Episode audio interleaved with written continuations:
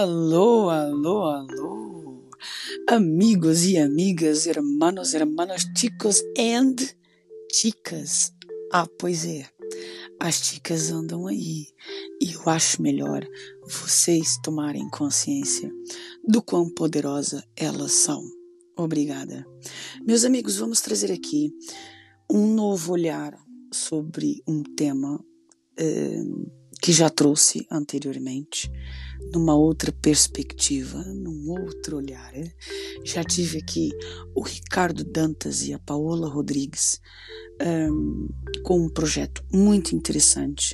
Falamos sobre massagem sonora, falamos um pouco sobre musicoterapia, falamos uh, dentro da massagem sonora do poder das taças tibetanas. Foi uma conversa muito interessante um universo muito interessante e um projeto que está em pleno funcionamento.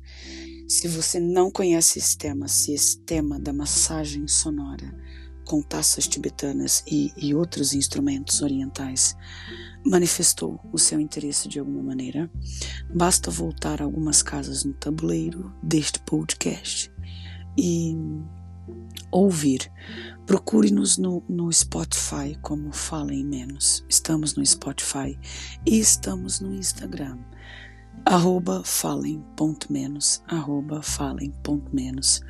Apareçam, ponham like, façam gosto, façam follow, façam o que vocês quiserem fazer, interajam. Perguntaram se estamos no Facebook.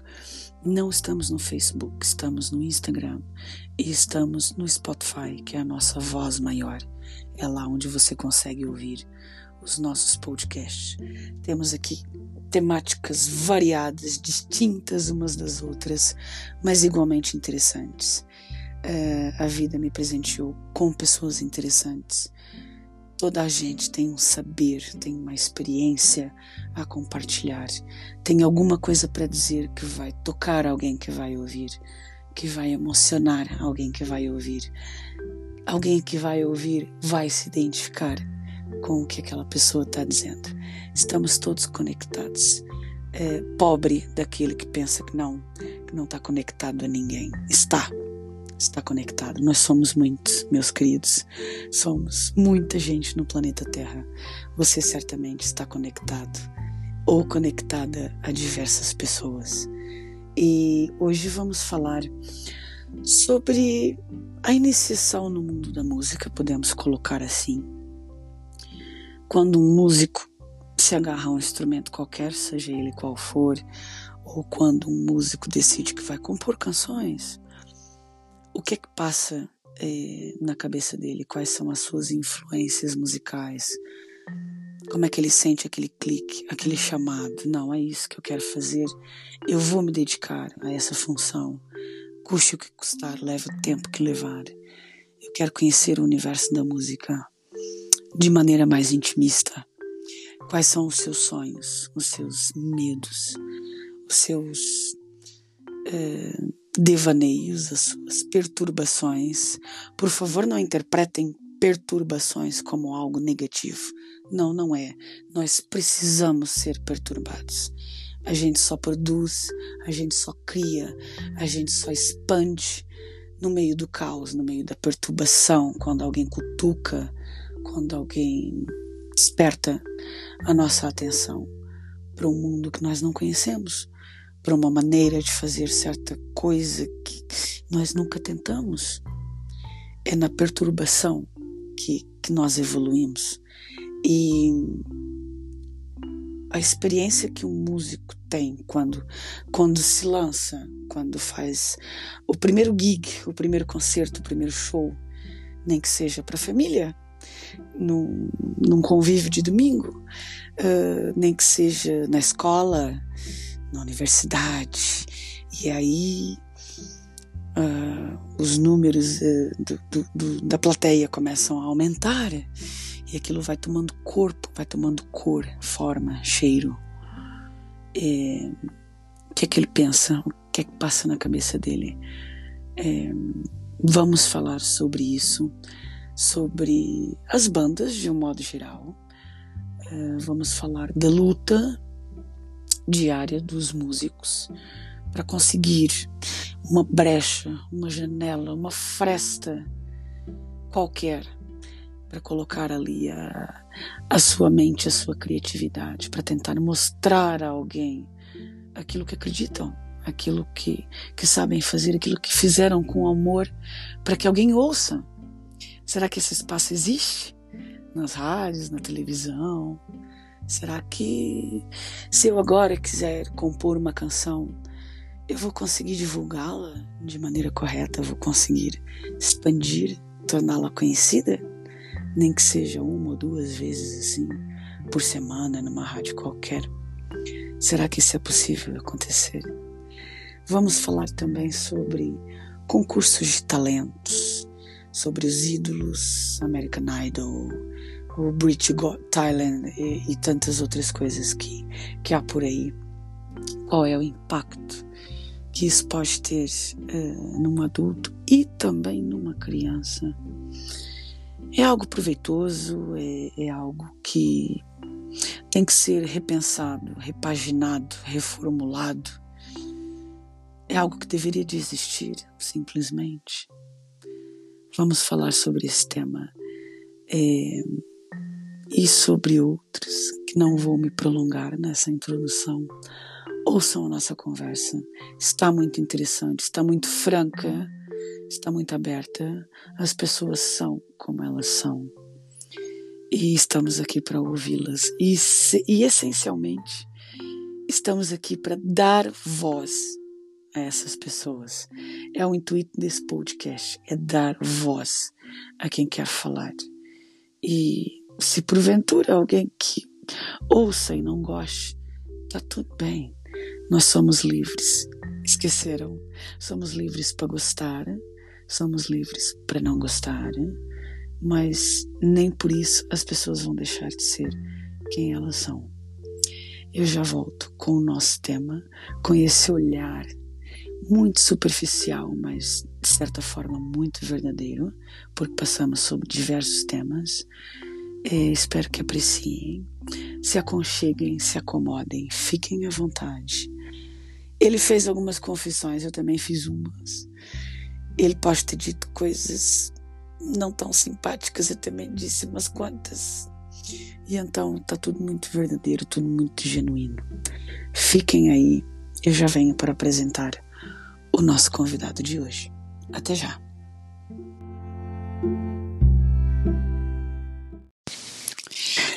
Trago Tiago Neves, nascida 14 de dezembro de 1982.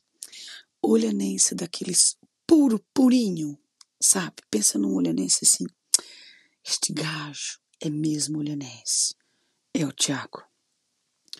Bom, meus amigos, o convívio com a música na vida do Tiago começou bem cedo, por influência do pai e do avô. O avô do Tiago foi músico de guitarra clássica. Depois, um pouco mais tarde, por influência da irmã mais velha do Tiago, a Susana Neves, que a cantora é uma cantora extraordinária. Um, a Susana começou a pôr pitadas de rock, a introduzir o Tiago uh, com algumas bandas desse estilo, o que foi aguçando ainda mais a curiosidade do universo musical, uh, foi desenvolvendo aptidões dos ouvidos de um músico, porque isso também é uma situação que, que vai se expandindo. É, é como o treinar da fala, é como o treinar do andar. O treinar do ouvido também é algo de extremíssima relevância para um músico. E então, com as influências do que a irmã Susana ouvia na altura, houve essa troca musical e abriram-se outras janelas no universo musical do Tiago. Depois, aos 14 anos, também por influência da irmã Susana e do amigo Isidro, foi quando o Tiago uh, aproximou-se da guitarra. Foi quando começou a fazer os primeiros acordes com mais certeza do que estava fazendo, uh, começou a dedicar algum tempo a treinar o que estava fazendo, a desenvolver, a tocar algumas canções inteiras. Foi nesse período em que a intimidade, perdão, a intimidade com a guitarra foi ficando um pouco mais sólida. Depois, o que é que eu tenho aqui sobre Tiago? A primeira atuação foi no sétimo ano escolar como baterista. Aos 17 anos, o Tiago conhece o cantor e animador Denzel. Nas atuações ao vivo com o Denzel, eh, o Tiago relata que teve mais liberdade para começar a exploração dos solos. Eu acredito que eu já, já vi muitas atuações do, do Tiago e do Denzel. E muitos dos solos, apesar de serem uh, versões de, de músicas famosas, né? Mas muitos dos solos era, eram de, de autoria do Tiago. E foi nesse período em que ele esteve ao lado do Denzel, em que foi nesse período que ele sentiu mais liberdade para essa exploração mais tátil, mais sensível, para essa exploração de, de possibilidades mais táticas da guitarra. Ele relata que foi neste período que a solidez da relação com esse instrumento ainda ficou maior. O Tiago foi baixista da banda Nemesis, que eu penso que seja assim que se diz. Foi guitarrista ritmo da banda Fênix, foi uma banda muito famosa aqui no Algarve. Após 12 anos de muitos projetos, o Tiago soma 20 temas originais com um novo parceiro musical que é o Aldo Miguel. Deixa eu ver se escrevi isso bem. Me perdoe. Sim, é isso mesmo. Com o Aldo Miguel. Uh, dez desses temas estão já gravados e estão disponíveis na internet. Eu depois vou deixar, tanto no Instagram como aqui na descrição do podcast, algumas maneiras de contactar o Tiago, de ouvir o trabalho do Tiago, tudo o que foi feito durante esses anos e o material que está tá disponível por ele. Uh, com o Aldo Miguel, o Tiago teve um bar em Londres onde tocava todas as semanas. E com o início da pandemia, decidiram retornar a Portugal. Bem, meus amigos, é, temos aqui uma pessoa que pode ter uma história dentro do universo musical muito semelhante a tantas outras. Essa história é relatada na primeira pessoa, relatada por ele, experiências desde memórias da infância, de tenra idade, até os dias atuais. Também falamos sobre um certo monopólio um certo monopólio que tem acontecido aqui no Algarve relativamente às bandas, ao espaço dirigido aos músicos, ao espaço que os músicos têm para apresentar as suas criações, as suas formas de expressões. É, talvez o que ele viveu, muita gente também pode ter vivido, muita gente possa estar vivendo, e é importante trazer esse tipo de pauta, a opinião eh, de diversas pessoas sobre esse tema. Eu espero que vocês gostem. E é isso. Fiquem com a gente. Comentem, partilhem. O Tiago já chega para falar conosco sobre a sua experiência no universo musical. Tudo bom? Olá, boa noite. Boa noite, Priscila. Como é que está a senhora hoje? Bem, obrigada. Já jantei. Estava ali com os olhos na. Eu não, eu não sou muito de futebol, mas está ah. tá dando ali um jogo interessante, então estava ali um pouco distraída pelo mundo futebolístico. Ah, pois eu não sou mesmo é. nada pelo futebol. Pois é, eu apesar de vir do, do país do futebol e do país do carnaval, são duas uhum. coisas que eu, do fundo do meu coração, não gosto, né? Então. Olha, eu, eu, eu, gosto, eu até gosto muito do, do, do, do carnaval, mas uh, para ver mesmo, porque depois aquelas brincadeiras parvas dos moços novos e isso é, para esquecer. Yeah. Eu também mas, gostas de ver o, desfile e tal? E pessoal Gosto da magia, mas talvez por não ser de. É porque essa magia para mim sempre foi Brasil, sabes? Não, acho que Portugal não tem muito essa cena, estás a ver? Acho que foi, não sei, não conheço a história do Carnaval em Portugal, mas penso que tenha sido mais cópia do Brasil do que outra coisa. Carnaval acho... é o Brasil, né? Está muito associado. Pois, é, é, é a pureza do, carnal, do Carnaval é mesmo, é mesmo o Brasil, penso eu. Pois é. Olha, meu querido, assim, muito obrigada, um milhão de vezes. Hum. É, Obrigado, por eu um milhão de vezes. convite, é verdade. É, eu, olha, eu vou dizer uma coisa: a maioria das pessoas que, que, que vêm sendo entrevistadas aqui é, são pessoas que eu devo confessar, mesmo sem um pingo de vergonha na minha cara, que já não uhum. falava há anos, assim, tipo, nem uma ah. mensagem de Natal, nem, nem uma cena assim, aí eu apareço assim, tipo, numa terça-feira à tarde, olha, vamos fazer um podcast. Ah, mas isso é normal, pá. Pois Quase é, todas têm sido assim. é. é que é, isso é muito normal. Conhecemos muita gente na nossa vida e vamos mudando o grupo de amigos e, e por aí adiante. E é normal é, que as pessoas fiquem, vão ficando, vão ficando, mas isso não quer dizer que um dia mais tarde não nos falemos com as exatamente, pessoas. Exatamente. Ninguém leva a mal. Aliás, há pessoas que levam a mal, mas há outras que, que isso é, que é normal. Sim, eu tive alguns convites que fiz que foi visualizado e ignorado com sucesso, né? Mas hum. tudo bem, estamos aí, estamos aí. Olha, bom, é, conversas à parte, hum. eu tenho uma coisa muito importante para dizer. As pessoas que estão nos ouvindo agora, que vão, que vão nos ouvir, pronto, agora e futuramente. E eu já conheço o Tiago uh, essencialmente, talvez mais de 15 anos, talvez 20, não sei. Hum, mais de 15. E 8? Mais de 15, com certeza, talvez. De deve ter mais de 15, deve. Mais de 15, não vou dizer a beirar 20, mas pronto. Entre 15 e 20 anos, vamos colocar assim. É, é, são mais ou menos 17 anos ou 18. Eu tinha, penso que tinha 20 quando conheci. 18 anos. Yeah. Caraca, meu. Nossa, agora até me faltou força nas pernas. 18 anos, meu é verdade. Deus, a idade em que, em que ganhamos a, a maior idade, né? É verdade. Pro Zenta, eu tô a caminho do Zenta. Eu tô com 39. Eu tô com 38. E... Sou mais novinho. É. Bom, o que, que eu ia dizer? Já me perdi. Não, é, pronto, é assim, eu conheci o Thiago é, através da música, foi a música que me trouxe o Thiago.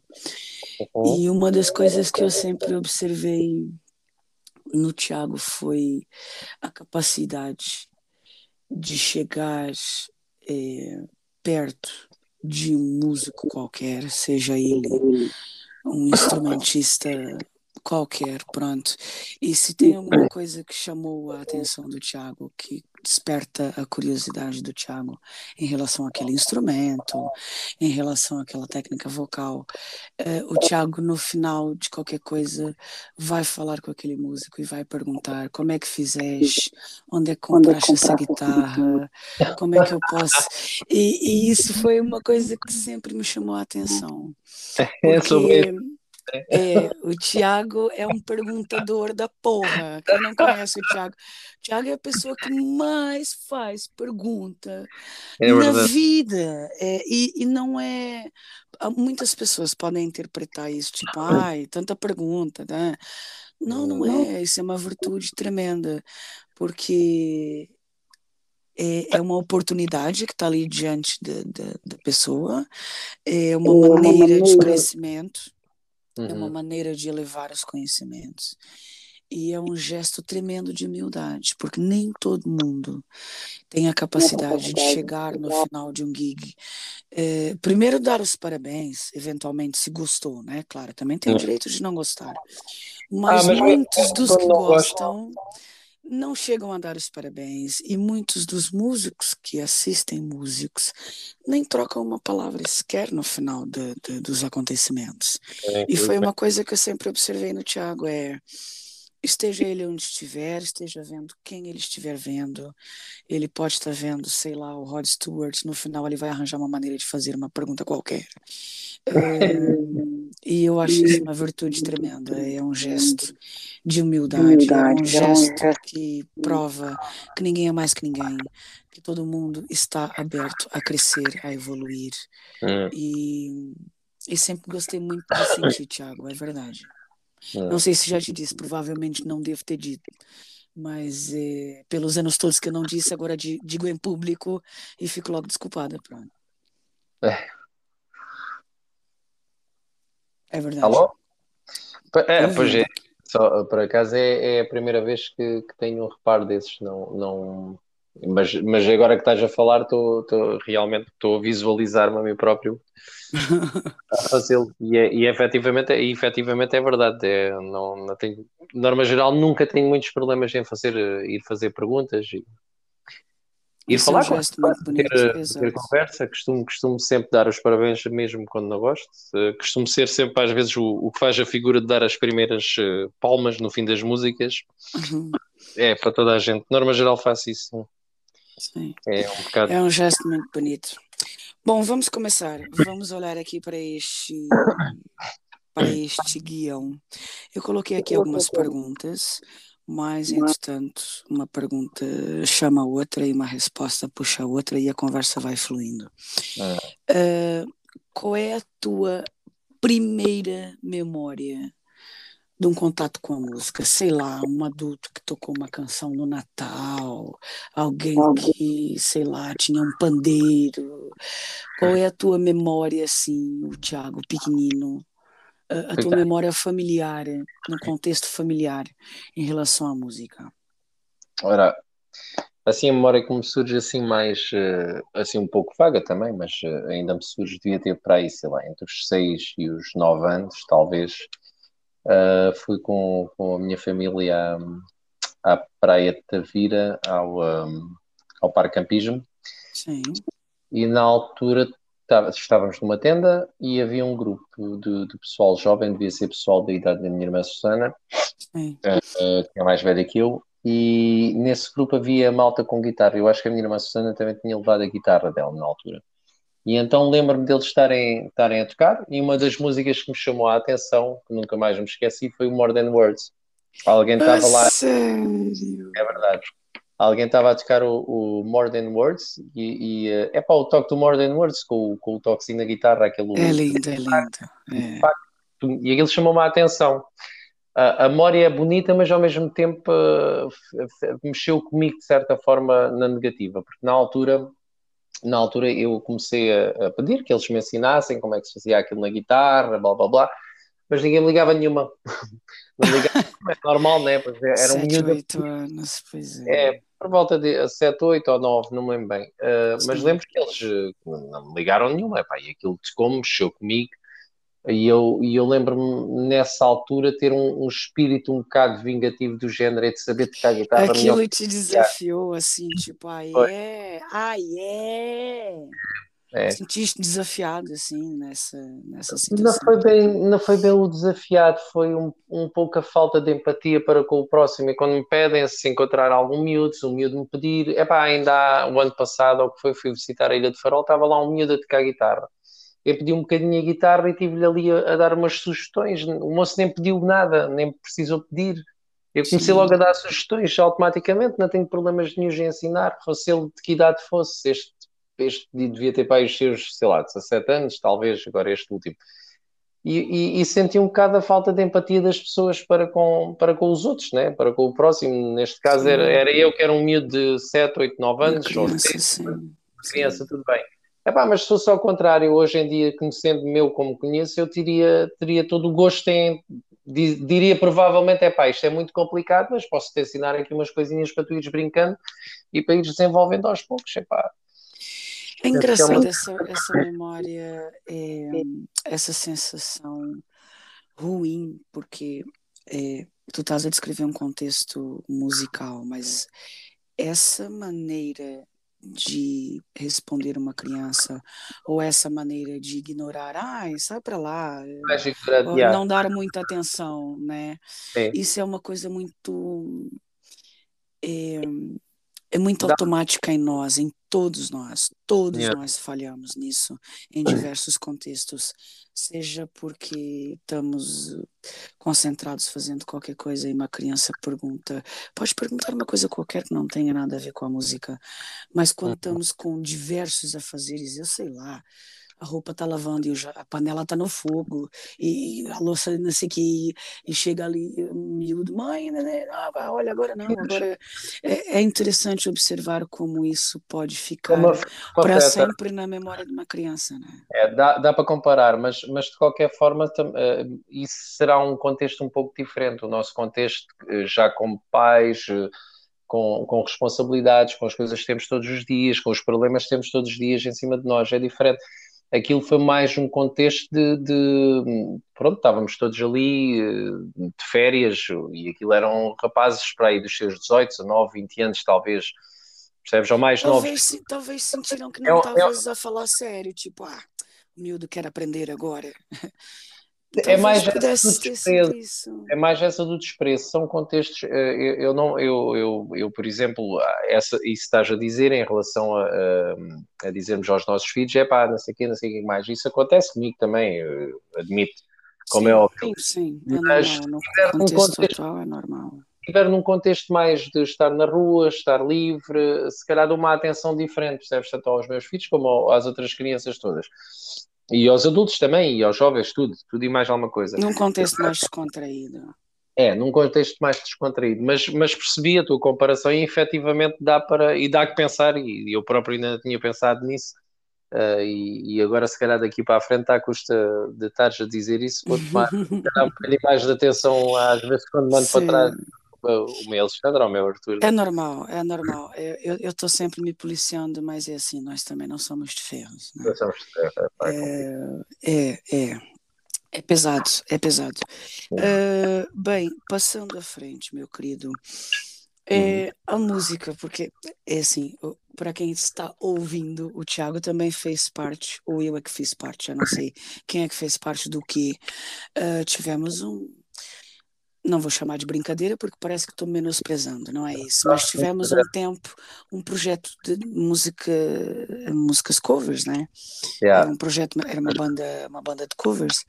E o Tiago também estava, uh, também estava o Denzel, estava o Roger, o Roger Amorim na bateria.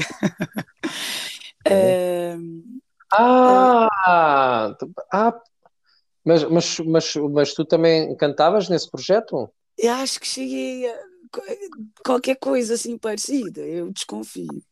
Acho que sim, acho que sim. Eu, eu tenho, eu tenho a, a, a, imagem de ti, mas comigo só eu, tu e o Dario. Os três a, Não, isso foi posteriormente. Não, é, isso que eu estou dizendo é capaz de ter sido Uh, olha, até ensaiávamos na, na pastelaria no Glu Glu, não te lembras? É baixo, na garagem. Oh, meu Deus do céu, que cena! oh, como o tempo passa. não te lembras, que cena. Lembro-me, lembro-me. 1900 e dinossauro, e Tiranossauro Rex. Meu, são pequenas tempo. coisas que... Sim, depois são muitos flashes, depois são muitos projetos. E é, foi muita coisa. Encontramos com muita gente, pronto, eu compreendo. é, eu já naquela altura, eu acho que já tivemos essa conversa. Hum. E eu acho que na altura, quando fiz essa pergunta, a tua resposta foi não. Eu tenho quase certeza. Mas eu acho que já te perguntei se sonhavas em ser famoso. Eu não lembro qual foi a resposta num contexto totalmente desenvolvido, mas eu me lembro que a tua resposta foi não. E foi outra coisa que fiquei a pensar. Não sei se depois, com, com o passar de tanto tempo e tantos outros projetos e tantas outras janelas, é, tu já tiveste esse sonho assim, tipo, um gajo famoso fazendo aí show, é, concertos o país todo e quem sabe fora do país. Tu já te visualizaste nesse contexto da fama, do dinheiro e tal, e essa coisa toda? Epá, eu, eu penso que, que, no geral, toda a gente, de quem toca e quem anda aí nos bares e quem tem, quem tem a sorte de, andar por aí no mundo da música, penso que todos nós temos essa, essa coisinha de querer ser famosos, de querer ganhar dinheiro a sério uh, com a música. Uh, essa resposta que eu te dei há muitos anos atrás, ou, ou foi em, em defesa ou, ou para proteger. Uh, alguma coisa que eu queria proteger, não sei, não faço ideia. Ou então era mesmo Talvez. eu que não me ligava muito a isso, se calhar, não sei, porque eu, eu lembro-me, eu lembro-me já de há muitos anos eh, de, pronto, de, que tenho esta coisinha, gostava de ser famoso, gostava de conhecessem as minhas músicas, não é por ser eu a falar, mas, mas eh, tenho até bastante jeito para criar música. Uh, tanto que, que, o meu último projeto e o atual são, são originais e, e, continuo a fazer. E já na altura fazia os meus próprios originais, sempre gostei de escrever e de, e de criar. Uh, mas sim, pá, eu ainda hoje sonho e vou sempre sonhar, provavelmente até ir para a cova, uh, ser, no, mínimo, no mínimo ser reconhecido o trabalho que fez. Né? Reconhecido o trabalho que fez. É que, que são, são, muitos trabalhos, eu tenho muitas coisas que tu, que tu não conheces. Tenho, mas, tens, mas que eu já vi que tens. Há pessoas, há pessoas que, que veem que têm coisas aqui guardadas e que eu já tenho mostrado. E as pessoas, não é por ser eu, mas eh, as pessoas efetivamente ficam surpreendidas. Não é para qualquer pessoa fazer temas clássicos, por exemplo, que, que, que eu adoro música clássica, faço muita música clássica, sempre posso, só não faço mais porque não tenho, não tenho não tenho material para o fazer, infelizmente, porque é tudo muito caro, tudo o que é de criação de estúdio é tudo muito caro, mesmo o caseiro. Uhum. E então, uh, epá, tem, sem, sem, sem, dúvida nenhuma, não vou ser, não vou ser, não vou mentir e dizer que não só para, para, para dar de uma de humilde, não. Penso que isso nem sequer tem a ver não, com humilde. Eu acho que a tua resposta na altura foi mais no âmbito de. Olha, eu, lembro, eu me lembro vagamente, mas foi qualquer coisa no âmbito de poder uh, aprender todos os instrumentos que, que, tivesses vontade e poder tocar com os melhores e, e aprender música de vários uh, países e, e ritmos. Uh, foi qualquer coisa. Se conseguisses fazer isso, já eras uma pessoa realizada. Com... Sim, Provavelmente. Foi mais ou menos nesse contexto que foi a tua resposta. Yeah. Provavelmente é porque, aliás, o, o, último projeto que eu tive, mas entretanto tive uns problemas pessoais e, e parei o projeto. O último projeto já tinha uns 12 ou 14 vocalistas de vários países do mundo. E isto é uma coisa fantástica. Tinha para aí, eh, isto foi para aí, sei lá, três meses ou há dois meses, e depois, entretanto, parei devido a alguns problemas que tive. E Sim. entretanto, até retomar, ainda não retomei, mas, mas por aí estás a ver, estive à procura de pessoal todo todo mundo, né? Só não consegui os chineses e os japoneses porque é para parece ser um povo muito fechado em relação a dar-se com, com povos de fora, não sei, não percebi, não, não tive nenhuma resposta de nenhum. Pois a nenhum cultura asiática é bem, bem oposta de, é, pá, é ocidental, né? É esquisito, já. Pois é, deves ter aí eu, eu aquela, aquele link que enviaste uh, com uma playlist do YouTube, acho eu. Sim. Um, que te vendo e até cheguei, cheguei a partilhar eh, um vídeo no Instagram de uma Sim, música. foi a primeira. Do... Não, mas eu acho que. Não, foi uma coisa assim, começava com um teatro qualquer. Ah! É... Tu e mais um, um rapaz assim vestido de mulher, acho que era tua mãe, numa era. música. é, isso, é, isso, é, isso é um isso é um, um, um, um personagem que criei Sim. que é o Tiquinho. O Tiquinho é um gajo meio drogado, meio arrumador de carros, é assim um gajo assim meio, meio maluco e meio extraviado. Que faz parte de um projeto que era com, que, que era com o rapaz que eu estou agora, que é o Jaiminho. Uhum. O Jaiminho e o Tiquinho não. Um, aquilo não, não cola bem porque tem os dois um, um estilo muito parecido de falar. Um, e então aquilo não há. Pronto, não ficou muito bem. A gente decidiu ver se conseguimos mudar a figura do Jaiminho. Entretanto, isso ficou parado devido a estas coisas da pandemia. Nunca mais nos encontramos, blá blá blá. E entretanto, estava uh, aqui o meu amigo Fábio, que é o meu amigo de infância, é o amigo que eu tenho desde sempre. Uh, e então com os copos a gente já andava a falar queríamos fazer uma música, queríamos fazer uma música, queríamos fazer uma música para o YouTube, olha, acabou por sair aquilo, depois estávamos já enfrascados, depois já fizemos de comprar as coisas. Olha, eu achei aquilo fantástico, eu fiquei muito surpreendida, achei aquilo maravilhoso, assim, gostei muito, bastante mesmo. Ficou muito giro, a gente fartou-se de rir com, com aquilo. Foi muito eu engraçado. imagino, foi, foi engraçado. E eu não conhecia, era um. É o Fábio. É um lado teu que eu não, conhe, não, não conhecia. Da ah, paródia, da, da comédia, pronto, como queira designar. É que é sempre, é sempre muito fechado também a cantar e a, e a, e a mostrar uh, aquilo que minimamente até posso ter algum jeito para fazer. Sempre fui um bocado fechado. E ganhei coragem na pandemia, aquela música que tu partilhaste do Love of My Life. Foi a primeira música que eu ganhei coragem de cantar em público, assim, mas a sério, para ficar registado, percebes? Que eu sempre tive muita vergonha de cantar em público.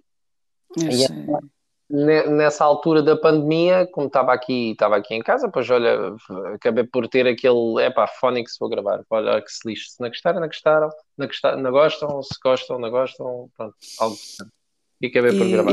Semana passada eu também partilhei o Creep, acho que precisa tocar Carrone e mais uma cena qualquer, não lembro. Pois eu ainda consigo ver, pá, porque eu, eu nunca usei muitas redes sociais além do Facebook. O Facebook é o que anda sempre de volta. Uh, Epá, outras... isso é que eu já não tenho há tantos anos, assim, peguei uma zanga do Facebook de morte, pá.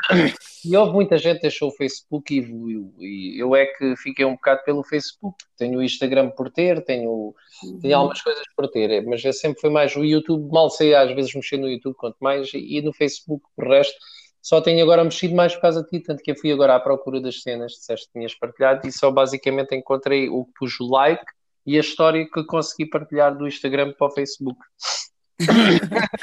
Não sabia é. que era possível. Bom, isso é magnífico. Foi, é porque o Instagram está ligado ao Facebook, penso que seja por isso. Ah, ok. Pois, é, pois é, é capaz de estar linkado uma coisa ou outra, sim. sim é. é provável. Bom, vamos mudar de vento, vamos tocar aqui num, num tema que talvez também tenha várias perspectivas, é, vários ângulos a, a serem levados em conta e a observar. Bom, American Idol, uh, qual é o outro? British Got Talent, uh, a versão adulta e depois tem a versão Kids, os ídolos, concursos de talento. Qual é a tua visão vamos colocar assim, é, prós e contras. Qual é, qual é a tua opinião sobre os concursos de talentos? Ora, na verdade, a minha opinião é bastante negativa em relação a esses concursos. Eu já, eu já passei por alguns, não como cantor, mas como assistente, uh, com a minha irmã Susana, uh, não sei se cheguei com a minha irmã Helena, e ainda fui uma última vez com o meu primo prodígio, que, que é um guitarrista praticamente topo com, com 13 anos já ele estava na CA uh, ah, que é o João Léo. Isto é assim. Uh, aquilo, aquilo é tudo, basicamente, aquilo é tudo uh, fake. É tudo, é tudo aquilo é tudo plástico. Fake, é... Que fake é que sentido? Não, não tem emoção, dar... não tem expressão, não tem... Eu vou dar, o, vou dar o, o, último exemplo que tive, foi quando saí mais revoltado, uh, e vou dar o exemplo da última uh, com a minha irmã Susana. Vou se calhar Sim. começar com a minha irmã Susana. Sim. A última da minha irmã Susana foi aquele do que viram os bancos, que é o X Factor, né? O que viram os bancos. Não, para o X é o. Não sei dizer, desculpa, que é coisa que eu não vejo. Pronto, eu também, eu também não vejo. Mas pronto, é aquele de virar aos bancos ou X Factor Sim, ou. depois carrega no botão. Se vira é porque gosta. Sim, pronto. Ah, okay. uh, acho que foi esse que a minha irmã foi. Yeah, foi dos virar os bancos. Eu antes dela ir atuar, eu antes dela ir atuar, eu consegui perceber que ela não ia passar. Ainda, uh, ainda no, nos camarins, lá entre a malta. Isto devido às atitudes, devido às atenções, devido a alguns pormenores que eu, que eu costumo estar com atenção, não ali propriamente, mas na, na minha vida costumo dar alguma uhum. atenção às, às coisas que me rodeiam.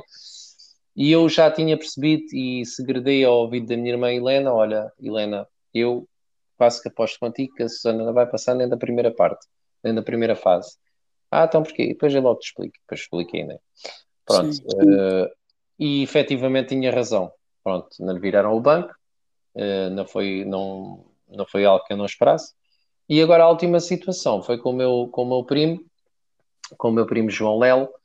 É um rapazinho na altura, isto foi há uns anos, uh, ele tinha para aí, sei lá, para aí 12 ou 13 anos. É pá, o miúdo é, é daqueles miúdos, tu, tu, tu és uma pessoa que estás muito envolvida com música e percebes uh, música o suficiente para ficares de boca aberta quando o vires a tocar, passado um ano de começar a tocar.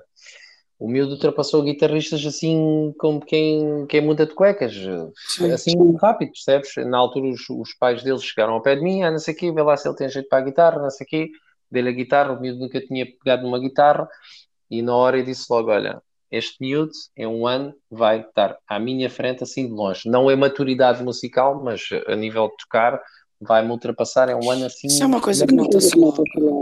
É. Eu agora comecei a ouvir a minha voz de volta. Uhum. e então deve ter a ver com a internet. Pá, diz, diz. E então, e efetivamente foi, ele é um ano ultrapassou-me, assim, de longe, é, é um virtuoso. Epá, e entretanto fomos a esse programa porque epá, justificava, para o miúdo o miúdo tocava nas horas para a idade que tinha e, e para o tempo que tinha, percebes? Epá, eu, tenho, eu tenho que interromper para fazer uma pergunta. Hum. Respondes com toda a sinceridade. Hum. O miúdo queria ir ou ele foi incentivado a ir? Ele foi incentivado a ir também, mas a última resposta é do miúdo, né? Ele Pá, mostrava aquela quero ir e quero.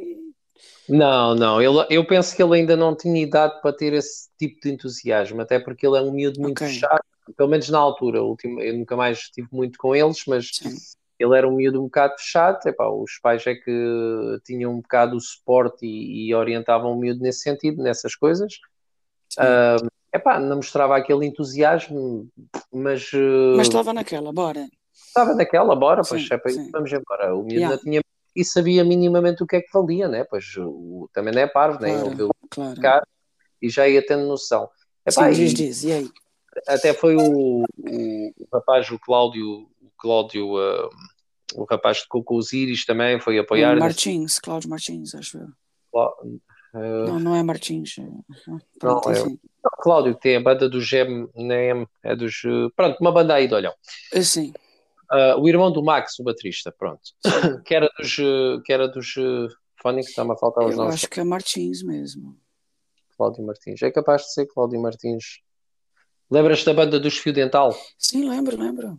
Pronto, era o vocalista dos Fio Dental. Yeah. Que, era um, que era uma banda que eu gostava muito na altura aqui de Olhão.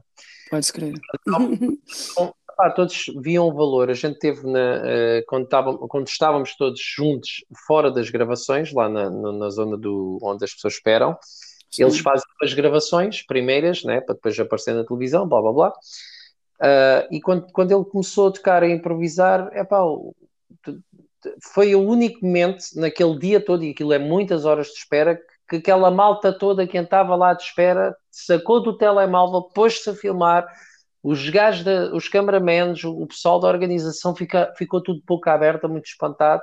O gajo do cameraman até tirou o olho da câmara olhar bem o que é que ele estava a fazer mesmo. Sério? estúpido, mano. E tipo, Ai, tão lindo. Os gajos da, da organização, é pá, este moço vai levar o, o botão dourado. Este, este gajo vai levar o botão dourado. E a gente já todos tipo, fodem-se, o miúdo vai passar, e, e, é normal, né? Pois o moço toca a monte, para a idade que tem. Yeah. Conclusão, nem um botão tocaram.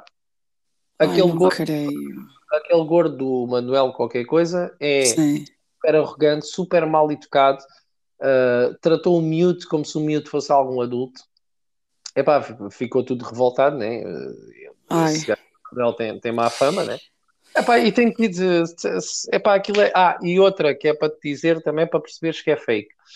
Uh, quem decide quem passa e não, e não passa não é o júri, eles já sabem antemão. Tu tens um, um grupo de, neste caso, estava um é, grupo. O produtor. Estavam três ou quatro mulheres com três ou quatro computadores de lado, fora das câmaras, Sim. a fazer fixe ou, ou, com o dedinho para baixo, uh, não like, né? A dizer Sim. esqueçam, não passa ou passa.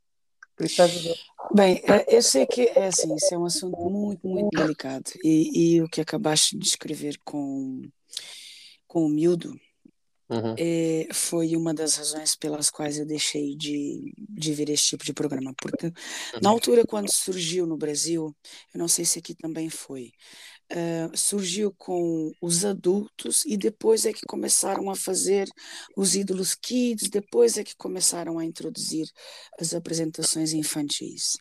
Ahm, e vi situações com crianças assim que eu digo não, não, não, não vou, não vou dar um, um ponto da audiência para essa merda. É horrível. Não quero. É Mas eu, eu também, é assim, eu não, eu não quero ter uma perspectiva totalmente negativa, Tiago, porque assim, tanto aqui em Portugal, é, me corrija se eu estiver dizendo alguma asneira, Uhum. algumas boas vozes eh, que perduram até hoje, têm muitos álbuns e tocam na rádio e conseguiram algum espaço através desses concursos.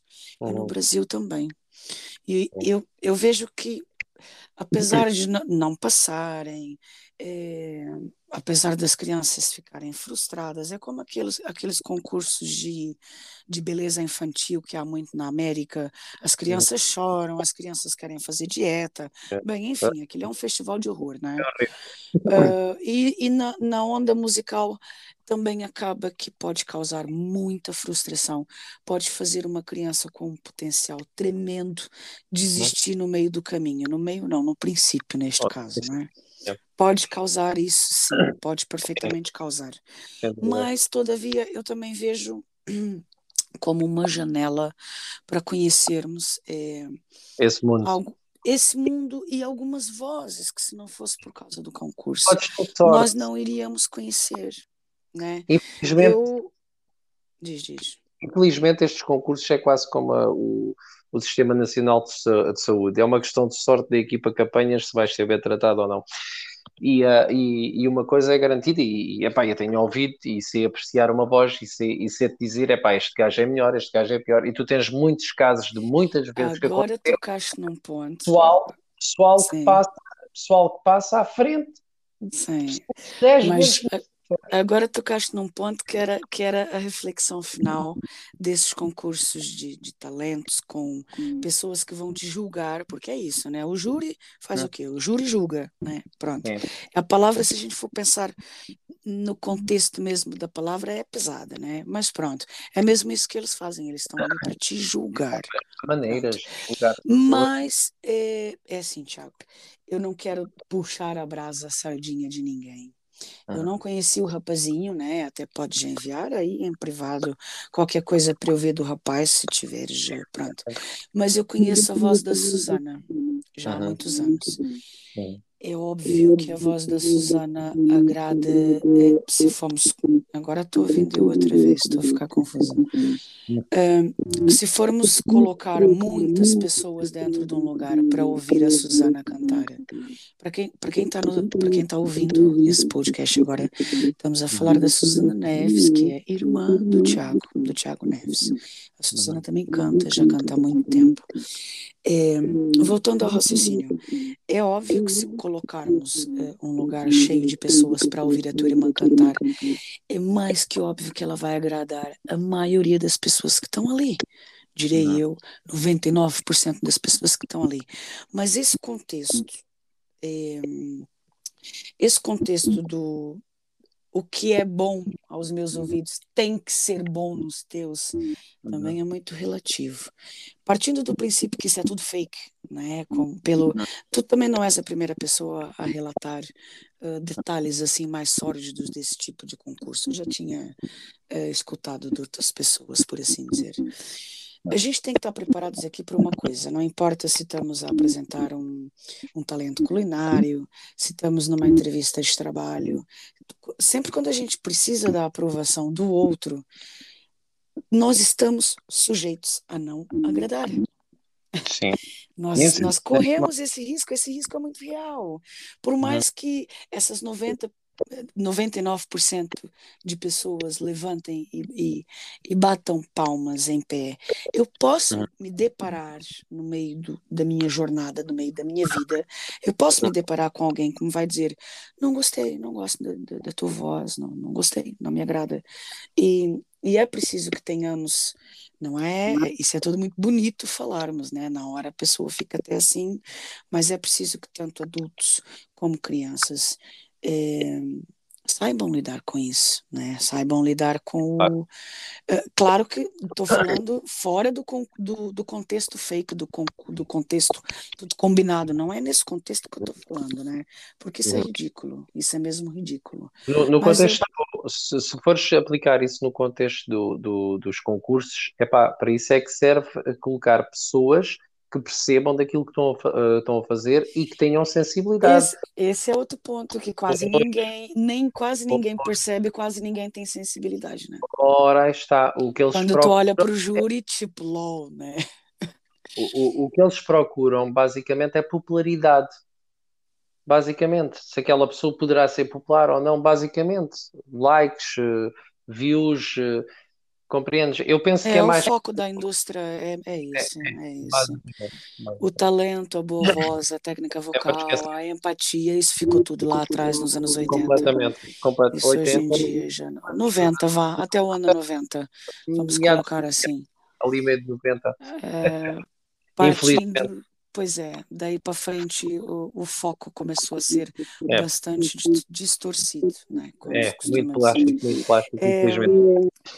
E eu, em relação às rádios em Portugal, eu fico assim, eu, eu já estou em Portugal uh, mais de 20 anos, mais de 20 anos. Eu fico para tentar compreender o porquê. É assim, não, é, eu adoro a Tina Turner, atenção. Se tiver algum fã da Tina Turner aqui, pelo amor de Deus, a mulher é fodástica. Eu adoro a Tina Turner, que isso fica bem claro. Mas, tipo, meu, a Tina Turner toca na M80 80 vezes só na parte da manhã, saca? E eu, às vezes, me dá, assim, tipo, um, uma braquicárdia, porque, caralho, meu, tem música pra caralho no mundo, Thiago. Essa rádio é supostamente dedicada aos anos 80, que foi a época mais criativa da porra toda. E eu fico pensando, meu, o que é que acontece? É assim, eu no meu carro já deixei há muitos anos de ouvir M80. Eu ouço a Rádio Rua, um, a Renascença de vez em quando ouço. Existem programas de entrevista com bandas novas, com artistas novos do Porto, de Leiria, de Braga, que é um programa que passa na Antena 3, acho que toda sexta-feira. A minha onda é mais essa, porque uh, o pessoal novo está sendo criada tanta coisa boa em Portugal tanta coisa boa. Todos os dias, a cada segundo, tem uma música nova sendo criada. E eu fico perplexa de ver que não, ninguém tem brecha na televisão, ninguém tem brecha na, nas rádios mais ouvidas. É, e a Tina Turner lá, We Don't Need Another Hero, 80 vezes na parte da manhã, saca? E, meu, é de bater com a cabeça no tabuleiro, isso me dá uma revolta. Eu, eu por acaso, eu ouço, eu ouço muito M80, eu só ouço M80 e a, e a rádio uh, Antena 2, acho eu, que é a rádio onde passa a música clássica. Basicamente são as duas rádios que eu ouço. Sim, sim. São uh, uh, M80 efetivamente é um, é um pouco. Eu não consigo mais, é, não, pouco não, é bastante no caso, repetitivo, é muito. Como não levo muito tempo, muitas horas a ouvir, tu se calhar levas porque andas na, na carrinha. Pois eu levo, levo bastante, bastante tempo a ouvir. Eu vou, eu, vou, eu vou mudando consoante o meu estado de espírito, ponho na música clássica da, da, da Antena 2 ou, ou coloco na M80 para estar ali mais descontraído. Mas Sim. eu não mais nenhuma rádio. A Rua FM, por vezes, quando estou inspirado a ouvir o que é que se passa por aí de novo, novas bandas. Eu ouço bastante. A Rua Kiss também é muito boa. Eu deixei de ouvir a Rua FM a partir do momento que andei atrás deles já há uns anos atrás, para eles, epá, passarem pelo menos uma musiquinha de, de nós dos Sour Queen, na altura, eh, que eram os uh, Backpain Pills, comprimidos para as costas de, em inglês. Uh, nunca me ligaram Peva. E depois via pessoal a chegar lá, pessoal novo, e, e a começar a ser entrevistado ou, ou a passarem as músicas deles. Epá, ainda pedi para passarem muitas músicas, eu só, só pedia para passarem uma, ver se gostava de dar uma musiquinha, para dar um apoiozinho, percebes? A Rua Hum. FM, uma, rua, uma, uma rádio universitária, é Sim, porque eu sou da universidade, epá, eu conheço muita gente que foi para lá que também não é da, não é da universidade, sim. compreendes? Epá, e então a partir daí, a partir daí comecei a desligar um bocado da Rua FM. Porque epá, se é para um, tem que ser para todos. Não é para os amigos ou porque conhece o fulano tal, porque a nossa sociedade, infelizmente, hoje em dia funciona assim, em tudo, Priscila. Não é por acaso que os grandes comandantes ou, ou os postos máximos de, de GNRs, de polícias, são pessoas que não têm nada a ver com aqueles cargos, não têm nada a ver com a polícia, nem com GNRs, nem com nada, não têm experiência nenhuma, são pessoas que vêm de cargos políticos, que é o amigo, põe o primo, põe o tio, põe o não sei o quê, põe o sobrinho. Na, saúde, É, é, é um pouco é, assim. É. é, Pois infelizmente, é. sim, é, e o mundo anda assim, e a música, pronto, a música que depois, infelizmente, Mas eu, eu ainda acho, é claro que seria uma estupidez da minha parte, uma estupidez em termos, em termos geográficos, em termos populacionais, em termos musicais, comparar as rádios brasileiras com as rádios portuguesas. Eu não, é muito injusto fazer isso.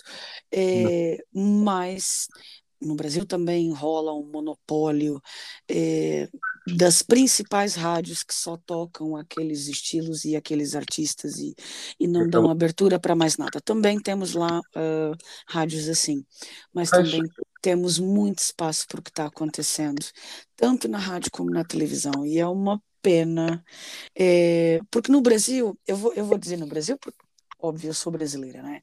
A uhum, gente fica com a sensação, eu não sei se é o mundo todo que tem essa sensação, mas a gente fica com a sensação que Portugal é fado. Portugal não é só fado, Portugal não é só pimba. Uh, eu, eu acho importante passar essa mensagem e sempre que posso uh, falo com muitos uh, músicos também brasileiros e, e estamos uhum, sempre compartilhando coisas. Eu, eu compartilho muito do que está acontecendo em Portugal, de, uhum, de grupos e bandas que eu sei que eles não ouviram e eles adoram quando eu envio qualquer coisa. Eu já enviei tanta coisa, já, já enviei The Weasel, Carolina Deslandes, é, o uhum. Sardê, o Tiago Bittencourt, os clã. Eu tô, olha, ouvi isso, olha, ouvi isso. E as pessoas, o feedback que eu tenho do, do, dos, dos meus amigos músicos brasileiros é isso é português, isso, isso mas, mas, são portugueses, mas isso foi feito em Portugal, fica todo mundo em choque. É verdade, Tiago. É, deve ser por Porque não, do. não, não chega, não passa, não, não, não, tem espelho, não tem vitrine. E é uma Yeah. pena, é, é uma Deve ser pena. por causa do estilo, porque é assim, eu penso que tem a ver com os tipos de toques e não sei o quê, porque eu, por exemplo, acho os músicos brasileiros 10 vezes melhor que os portugueses. No entanto, deparo mais vezes com uh, músicos brasileiros a dizer, não, os portugueses são melhores, pá, já viste o, o É, eu já ouvi também, já ouvi também E, e quando estive em Londres foi a mesma coisa. É pá, vocês tocam muito e não sei o quê. E eu às vezes a tocar coisas muito básicas, porque já nem toco metade daquilo que tocava há sete anos atrás. Estou muito fraquinho na guitarra no que toca a, a solos e a técnica. Ah, e os gajos, é pá, não sei o quê, é pá, isso é porque é um toque latino, parece ser muito bom, mas isto é tudo muito simples, é a mesma coisa. E quando, quando ouvimos os brasileiros a tocar, para mim, as bossas e aquele estilo que vai buscar, que é muito jazzístico, ou seja, vai Uhum. buscar um estilo mais Casa muito com o jazz, é verdade. Vai buscar muito um, vai buscar, vai buscar muito um, um dos géneros mais complexos que existem, não mais complexos, porque para mim o mais completo é a música clássica, mas mais complexos. O jazz é da música mais complexa que existe, que existe Tu, para tu mim. achas, beleza, na, na- tu achas que, como é que eu vou perguntar isso? Tu achas que a complexidade é um critério de, de ser bom ou ruim? É um critério de ter beleza ou não ter beleza? A complexidade de uma música? Não, só, eu- tanto que eu, eu só costumava ir ver jazz só para aprender qualquer coisa, porque eu nem não consigo apreciar para aí assim jazz, eu consigo apreciar um jazz mais menos standard, mais, eh, mais soft, mais Mais a eh, puxar para bossa, para o blues, uma coisa para assim. blues, para as, eh, para as fusões, tu tens Uhum. jazz altamente, pá, mas jazz é Sim, confusão. Tem jazz samba também. Agora, aquele jazz puro, aquele jazz standard, é pá, não consigo. Só vou ver mesmo para aprender alguma coisa e para tentar desenvolver o ouvido. Agora já não vale a pena, que já, o, meu, o meu ouvido já foi muito abaixo nestes últimos, eh, nestes últimos anos. Neste último ano, ano, então, eh, já, já, já nem sei. Mas, hum, epá, o jazz é para apreciar como músico ou como instrumentista, sei lá, como queiram chamar. Agora, para curtir, eu pessoalmente não consigo curtir jazz. Sim. A não ser lá, está, que se, lá está, que seja uma fusão, algo do género, e já consigo. Como Chico Coreia. Chico Coreia tem cenas eh, brutais, pá. Cenas, aquilo também é dentro do jazz também, ali tem muito jazz ali. E o gajo yeah. faz notas daquilo que não lembra ao menino Jesus. No yeah. entanto, aquilo soa bem. Porquê? Porque é uma fusão. O gajo tenta embelezar dentro do jazz, tenta embelezar aquela coisada toda, né? Uhum. Tu andas com uma, com uma, com uma autoestima da caca, hein? Autoestima é, da Caca? É, é, já há muito tempo que não falo contigo, mas eu, te, eu tenho a impressão que uh, tu estavas assim no, no, no, meio de uma avenida, o trator passou por cima, depois colocou a ré, passou outra vez, depois voltou a passar para frente. Já atropelou umas 15 Porque vezes. Que estou, que, estou, que estou pior na guitarra, perdi muita. Olha, Tiago, no espaço de 10 minutos uh, não sei o que é do ouvido e já não toco o que eu tocava, já não ouço o que eu ouvia e já não treino o que eu treinava e já não componho o que eu compunha e já não... Não, isso não tem... Não, ainda componho o, punha, o compunha. Não, isso não, é uma questão de factos. Tem a ver, tem a ver porque eu parei de solar. Eu Sim, há sete anos não sou solista e os solos é que dão a perícia. Eu agora basicamente só faço guitarra ritmo. É para desenvolver a mão direita, sem dúvida nenhuma, não a nível de rapidez, mas a nível técnica. Tenho, tenho uma técnica rítmica muito mais desenvolvida que há sete anos atrás. Mas por outro lado, perdi muita técnica a, a vários, a vários dos solos, dos solos aquela coisa mais pormenorizada. É, mais... Perdi muito, pá. Eu, eu, eu tinha a capacidade de mudar, sei lá, de fazer cenas altamente, pá, que eu ouço hoje em dia e fico fogo altamente. Na altura ainda dava tanto valor, mas quando ouço hoje em dia, ver fogo altamente. mas, mas, não tem a ver com, com baixa autoestima, tem a ver com, com, com factos. É, é um facto. Sim, sim. Também nós eh, podemos falar em off. É, és pai de quantos filhos, Tiago? Dois meninos. Um Dois de quatro, meninos. outro de treze. Ah, não creio. Quatro, acho Treze anos. Treze aninhos, é verdade. Meu Deus. Eu ainda tenho uma foto do Alexandre. Uh, da praia. Nas, nas piscinas, não, nas piscinas de Lolé. Lolé? Lolé. Nas piscinas municipais de Lolé. Uhum. Com um serviço dentro daquela fralda que subiu para o pescoço. Não, isso é em Sombrage, isso é nas piscinas de Sombrage. Em Sombrage. É quase de certeza. Eu tenho as fotos também em casa. Tenho quase a certeza que Sombrage, a não sei que ele tenha é feito. É porque na, na, nós fomos uh, a Lolé também, acho, um dia. A Lolé não. Sim, também fomos uma vez a Lolé, sim. Hum, Lembra-me dos quatro de esplanada? Ah, Lolé, Sombrage, enfim. E, e tu estás mais a que o puto tem 13 anos. Já, já Pensava, pensava que íamos manter aqui, eh, que, que nos íamos manter sempre jovens, é? Olha, sempre jovens. Oi, não sei, mas é, é assustador. É que esses números assim. Ah, isso foi há 18 anos, mais ou menos. O meu filho, meu filho está com 13 anos. Está um bocadinho é. assustador, assim. Parece que tá qualquer coisa, tá qualquer coisa correndo demais, assim, né? Que eu não estou é. conseguindo. Dá uma agonia, assim, de vez em quando, né? Não dá para cancelar. Dá, dá, dá, não, dá. Eu não sei, eu acho que a sensação não é, não é de congelar e não, e não evoluir, não envelhecer, é tá me escapando qualquer coisa, não sei, não sei, não sei, tá fugindo assim do, do controle, escorrendo pelas mãos, não sei, como queiras imaginar. Bom, e o teu menino, os teus filhotes, é, eles têm contato com a música?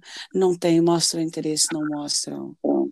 É pá, é assim, eu infelizmente o Alexandre deixou de viver comigo, é, é o filho da minha primeira mulher, e entre, entre, então infelizmente não, cons não consigo nem consegui influenciá-lo a nível musical. E não obrigá-lo a, tocar ou a ter instrumentos ao pé dele, no sentido pelo menos audível, porque parece que não, e, e já, tenho já tenho experienciado isto, Uh, se tu só ouves músicas pimbas, se tu só ouves uh, música de plástico, música tum tum tum tum eu não sei bem os nomes dos estilos, mas e se só ouves coisas que não prestam e, e, tu sabes aquilo que não presta, tu acabas por ser mal influenciado e, e, e não tens. Uh, acabas por não ter aquela cena de querer aprender alguma coisa da música, acabas por não desenvolver ouvido, porque não te dão. Não, essas músicas não te dão isso, compreendes? Sim, Já, sim. ou seja, o meu Alexandre, infelizmente, não, não foi muito por esses caminhos, pelo menos para como hobby, né? Já o meu Arthur, como vive comigo, que é o, que é o filho da minha atual mulher, como vive comigo e, e está sempre a ouvir boas coisas, uh, já é diferente. O meu Arthur está sempre a cantar, o meu Arthur ouve metal, o meu Arthur ouve música clássica, um, epá, e está sempre a cantar, estás a ver? Noto, noto uma grande diferença de ouvido, uma grande diferença. É só influências diferentes, percebes? Penso que é muito por aí. Gostava que o Alexandre também Sem tivesse. Dúvida. Sim, sim, o contexto familiar é a base de tudo, de tudo. É, conta muito, conta. Uh, seja um, um, contato que a criança possa ter com um avô que é marceneiro, uh, com um pai que gosta de pintar quadros, aquilo vai, vai influenciar bastante na, na estrutura da, daquela criança, isso, isso é inevitável, são coisas que são inevitáveis. E agora vamos passar dos filhos para, para as companheiras, eu não, não, não tive a honra ainda de conhecer a, a, a tua a Karen, a tua atual esposa, mas de ter. Uhum. Um, Bem, como é que é de colocar isso sem ser assim muito. Eu também não sei, né? Não ser muito bruta uh, e, dire... e, direta. É assim, é, é, é possível, é possível se apaixonar por alguém e, e essa relação vir a ser duradoura, uh, vir a, a ter bases sólidas, um, se apaixonando por uma pessoa que não gosta de música, que está totalmente se borrifando para a música e para os músicos, que não compreende o universo de um músico, um, não compreende os sonhos, as ambições, as lutas do dia a dia, não, não ouve música, uma pessoa que só vê televisão, por exemplo. É possível um músico ter uma relação com bons frutos com uma pessoa assim? Olha, Priscila, é, eu, na minha opinião, é muito complicado, não conheço exemplos de fora, uh, mas isso foi, foi um, um, dos motivos, foi a música, a separação com, com a Sandra, né, com a minha mulher, um, por falta mesmo de compreender o, o que é o mundo da música. Uh, tu acho que compreendes mais do que ninguém, és a, a pessoa indicada para eu poder dizer isto. Um, tu até de borda, se preciso, vais tocar, só para, para aquela aquela garra. Pode crer. E não, nada, e não, tem nada a ver com ir ver mulheres, não tem nada a ver com ir eh, para, para a vida boêmia, porque eu, porque, porque eu, por exemplo, embora muita gente não acredite, eu nunca cresci muito da noite. Eu só vivi a noite desde os 17 anos, porque é quando, onde se toca, é quando se toca. Basicamente. É na noite, é no bar, exato. Eu estava sempre a dizer, estava sempre a dizer, Fónix, o meu sonho era poder tocar à tarde só. Tocava à tarde, tinha, tinha uma vida normal, de casal normal, Epá, mas isso atrofia sempre a vida de um casal. Eh, se, gosta a mulher de música, não gosta a mulher de música. Mas, mas que é complicado é, pá, porque eu, pronto, no, no caso da Sandra, eu trabalhava de dia e de noite. Estava, estava a construir a, a, minha vida, ainda era jovem, ainda aguentava bem. Eu, eu saía de casa, sei lá, às nove da manhã e vinha à casa despachar-me, dar um banhito, comer qualquer coisa rápido, saía e chegava às quatro da manhã ou às cinco da manhã, percebes? Isto praticamente todos os dias. Mas eh, nessa altura também tive azar, porque trabalhava com, com um rapaz que é o Denzel, também é bem conhecido, porque ele gosta da noite e ele uh, ficava sempre, excedia sempre e tinha que esperar por ele, porque ele não tinha carta na altura, nem tinha carro, e eu tinha que acabar sempre por esperar por, por ele, e eu, eu explicava sempre à, à minha mulher, é pá... Eu vou ter, eu vou ter que interromper, Tiago, vamos, vamos, vamos pensar assim, vamos tentar colocar isso de maneira diferente. Hum. Imagina... Uh que tu tinhas o teu ofício durante o dia, já não, não me recordo na altura, acho que estavas com o teu pai, né, naquela altura, na, na cena dos condomínios, não sei o que, acho que era. era. Pronto, imagina, não interessa. Uh, tinhas o teu ofício durante a manhã, vamos ver um contexto casal. Agora uhum. vamos deixar a música de parte. Tinhas o teu, o teu ofício de manhã e imagina que à noite tinhas um segundo ofício, que era uma renda complementar para casa, que não fosse a música Vamos, vamos pensar assim. Penso que não ia complicar. não. E, olha, que eu acho que ia na mesma, eu vou te dizer o porquê, Tiago. Uh, a sair de casa às nove da manhã ou às oito e meia, a chegar no final da tarde, tomar um banho, comer qualquer coisa e depois aparecer às cinco da manhã, praticamente todos os dias. Uh, isso não tem, isso não é alicerce para casal nenhum, mesmo dentro da música ou sem estar na música. E não é, e não é, e não é Priscila, mas nós temos que ver a, a nossa vida com etapas, como etapas. Vias como uma cena provisória, assim, tipo, epá, Precisamente. Uh, eu queria primeiro, queria primeiro fazer o máximo possível para conseguir dar o, primeiro, o segundo passo, que seria ou conseguir um negócio ou algo do género, para conseguir começar a ter mais tempo para a família. Ah, Porque não, quanto mais velhos estamos, menos oportunidades vamos ter, menos força temos para trabalhar e cada, ah, vez, não, cada é. vez vai dar menos. Se não começas logo no princípio, quando ainda tens força a dar tudo de tudo, compreendes? Tu nunca vais conseguir nada, percebes? Infelizmente, não tive muita sorte, as coisas não me correram bem, uh, mas de qualquer forma, penso que qualquer pessoa que tenha crescido na vida tenha sido com esta, com esta forma de pensar. No, enquanto somos novos, temos que dar tudo por tudo, porque o casal vai ter tempo.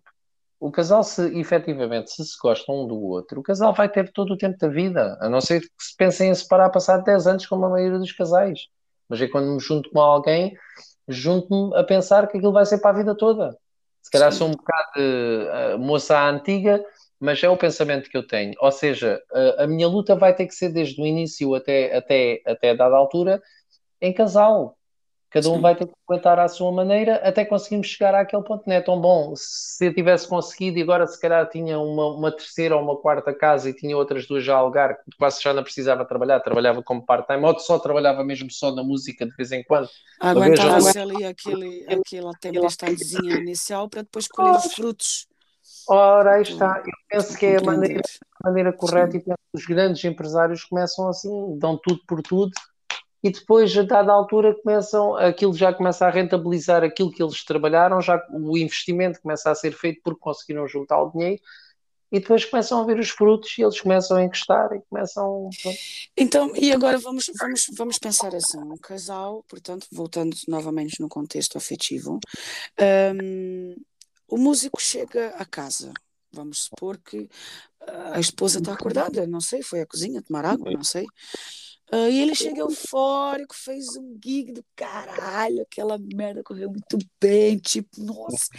E ele diz: querida, vamos fumar um cigarrinho que eu tenho que te contar como é que foi, não vais acreditar. É, tu achas, muito sinceramente, que uma, uma, uma mulher, uma esposa, que não faz parte do universo da música, que nunca teve contato com o universo da música, é. uh, vai te ouvir da maneira que tu gostarias de ser ouvido? Não, não vai. Eu acho que não. Eu acho. Procurar dar alguma atenção, como é óbvio, né? É um diálogo. Claro. Mas uh, eu, olha, olha, Tiago, eu tenho pensado muito nisso. Eu vou dizer o porquê. É assim, meu pai foi músico, também de tocar em bandas, de tocar em bares. Uh, também tocou piano e violino e era todos os estilos e também chegava às tantas da manhã e pelo que eu sei tenho conhecimento apesar de ser uh, muito nova e grande período da minha vida vivi com a minha avó tenho conhecimento que havia quebra-pau em casa todos os dias pelo mesmo motivo a minha mãe e já vai para os bares e aquilo é só mulheres e é só bêbado. Bom, aquela, aquela, aquela ladainha sem pé nem cabeça que, que uma mulher enciumada costuma dizer. Pronto. Sim. Uh, e a relação, efetivamente, o motivo pelo qual os meus pais se separaram foi a música. Um, e eu tenho pensado muito nisso. Eu, eu digo por mim, assim, eu, eu, eu posso neste momento não estar ligada à música como não estou. Quer dizer, ligada estou sempre, de certa forma, né? Mas posso não estar uh, ativamente ligada à música. O meu marido, também por conta da pandemia, mas já uh, em antecedência da pandemia, já tinha poucos projetos, já tocava aqui e ali, também tocava aí com o mocinho que faz originais, já não estava naquela pedalada de é. todos os dias e o Alden Company, né? Já estava mais brando. Uh, eu, mesmo estando muito afastada e ele estando pouco ligado à música, e mesmo que ele venha se afastar mesmo de um todo, não toca mais contrabaixo, não, não, não quer saber, eu não saberia. Eu, olha, olha aqui, é, pode ser que muita gente me deteste por causa disso que eu vou dizer. Eu não sei estar ligada afetivamente a uma pessoa que, que não tem a mesma relação com a música do que eu. Eu não sei. Eu tenho extrema dificuldade. Uh, porque há momentos de partilha, há momentos de frustração, há momentos de inseguranças, isso tudo no contexto musical, né? Inseguranças musicais, ou então ideias de compor, de composição, inspirações, é, influências. Uh, há, há, sempre um músico, é, não é que só fala de música, mas eventualmente, né, fala bastante de música. Uhum. eu, eu não saberia estar ligada afetivamente a uma pessoa que não é ligada à música. Isso é muito cruel de é. dizer, mas é a mais pura verdade. É, é compreendo, Priscila. É, é complicado. É, é preciso gostar muito da pessoa para, para conseguires ter. Um, é preciso ter... para compreender. É, é, é, preciso ser uma grande mulher ou um grande homem, né? Também há, há situações contrárias. Porque Acho compreender... que eu, eu, tem que ser os dois grandes. Um, um conseguir compreender a mulher porque a mulher não consegue muitas vezes ter um, um parlier como tu, por exemplo, tens com o Dario, né? porque tu percebes de música, tu adoras música, tu estás, estás completamente ligada à música, não ativamente, mas sim, sim. estás completamente ligada, e o Dario falar-te aquilo que falar, tem sempre, tem sempre, tente sempre, percebes, eh, para, seja para o que for, e, e, e compreende, já muitas situações compreendes, o, o Dario chegar mais tarde que o normal, o, o epá, são coisas que acontecem e não tem nada a ver com mulheres, pá. É que não tem nada a ver com mulheres. E, e, e as mulheres, eh, as nossas esposas. Esse argumento vezes... é muito feio. Esse argumento é muito feio. Do que isso ter nada a ver com mulheres. Não, é, é, o argumento de, de, no caso da companheira ou do Sim. companheiro achar que o músico está ali uh, por causa das mulheres ou que a cantora está ali por causa dos homens. Isso é uma coisa, isso é uma coisa totalmente arcaica, ridícula, machista, fascista e tudo de isto que há na vida. Isso é, é ridículo uh, feminista também. É eh, tudo isto. Isso é uma, uma cena ridícula. Se aquela pessoa tem uma ligação tão forte com a é música, é como que ela pode ser acusada é de ir por causa tá. dos homens, por causa das mulheres? Sheila, lá está, é para nós porque tu estás dentro do assunto. Estás, isso é incabível, isso é surreal. Mas quem não está ligado, os ciúmes estão sempre lá, porque a pessoa vai se deitar, e, e, ainda não chegou, o que é que será que está a fazer? Está lá de conversa, percebes? E eu sempre fui muito aberto nesse sentido, eu sempre disse, eu, eu acabo de tocar, gosto sempre de falar um bocadinho com as pessoas, porque tenho Mas que se é interagir. normal, sim. E isso está sempre na cabeça, eu compreendo, eu compreendo, e por isso é que tento estar sempre a explicar. Agora, a minha atual mulher já, já percebe, já não, não liga nenhuma, nem pensa nessas cenas, mas mas eu sei que. Há pessoas que, que lidam melhor com isso, não é? Lidam melhor, mas eu sei que há sempre aquela cena do desconforto, tipo, o que é que ele está a fazer agora e eu estou aqui deitada, estou sozinha na cama, blá blá blá blá blá. Mas eu compreendo perfeitamente, atenção, eu compreendo. É talvez um bocado injusto, nós estamos lá, como tu sabes, estamos lá naquele espírito é de curtir a cena e estar a fazer aquilo que estamos, ainda por cima Sim. trazendo para casa, né? Sim. E acabamos de fazer o sacrifício ainda mais por que estamos a trazer dinheiro para casa e o mundo da música dá bastante dinheiro, ou dava, porque isto agora, com a pandemia, agora quem eh, começou pois a tocar, é, sim. Uh, há pessoal aí a fazer preços uh, da mejona, que, que um gajo nem tem pica de se mexer de casa. Uh, mas a música é uma cena que dá dinheiro. E é um pouco injusto nós estarmos a ser tipo estarem a desconfiar de nós, né? Tipo, não é eu desconfiar, tipo, estar sempre com uma pulga atrás da orelha, tipo, quando nós estamos ali naquela inocência, tipo, fónico. Eu, eu entendo, é tudo muito compreensível. É um, é um universo que não é não é o do nosso companheiro ou da nossa companheira, um, mas é os bares, né? Arranjar uma mulher num bar. É, é uma... tá muito tá muito vincada essa ideia na cabeça das é. pessoas que as pessoas vão para um bar para arranjar alguém, né? E é Oh. difícil eh, fazer as pessoas não, não, não associarem uma coisa ou outra, porque há pessoas que se casam na fila do pão, né? Do Pingo Doce. Sim, Não é claro. Bom, preciso, eu também é preciso estar num bar, né? Tipo, A verdade é que o, o, o, o, ah, o- o ambiente boémio traz sempre essas coisas. o gente. Em- ambiente, o álcool e... enquanto tive solteiro dois, do- dois anos, durante dois anos, eu basicamente tive uma mulher ou duas por semana. Isto é a pura das verdades. Mas depois vai de homem para homem. Compreendes? E a minha mulher sabe disto. Duas mulheres por semana, como é que é? Não entendi. Diz lá outra vez. Cheguei a ter duas mulheres por semana. Credo, que menino feio, que horror. Não tem nada a ver, porque ninguém se respeitava. Tinha, tinha a ver com, com a noitada, tinha a ver com os copos, estava a tocar. Então, estava- mas, mas era o que? Era só uns beijinhos curtos e na, na quarta-feira uma, na, no sábado outra e coisa. umas curtas, eram umas curtas, pá, eram umas curtas, sentia, eh, e depois a pessoa sente sozinha, né? Tinha-me acabado de separar há, há, há uns tempos, depois a Sim. pessoa aproveita a vida, né? É fácil, assim. Nossa, É, tô chocada. Sim, sem, sem dúvida nenhuma, isso ninguém, isso ninguém põe em questão. Agora a questão é se a pessoa é de respeito ou não, porque também tens homens que são os palhaços que, que, que se juntam, namoram, têm filhos, mas depois andam aí a passear com outras. Isso é uma falta de respeito enormíssima. Enormíssima. Ah, sim. Isso é, isso é, para mim, são palhaços, são, são pecados de cocó, compreende? Yeah, mim- yeah. São, porque eu, porque eu não me vejo a fazer isso à minha mulher, nem à minha ex-mulher que a fiz tampouco. Percebes que é uma, é uma Pois. falta de respeito, é uma falta de, é uma falta de tudo, compreende? Sim, o ambiente do bar gera, gera, gera algum Gera. desconforto. Agora, Não, não tem como evitar, né? É, é complicado convencer a nossa própria mulher que, tipo, não, eu vou para lá, mas já não tenho este tipo de vida e respeito a 100%. Eu sei que é complicado, por isso é que eu compreendo. Eu compreendo perfeitamente o, o- a situação dos ciúmes de E qualquer mulher. eras capaz de nunca mais eh, voltar a tocar num bar por, por conta do, da tua companheira, por exemplo?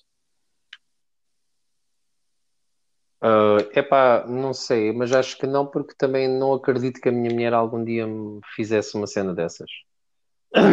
Até que fosse uma cena muito específica, que tivesse lá uma gaja, que estivesse sempre acima de mim.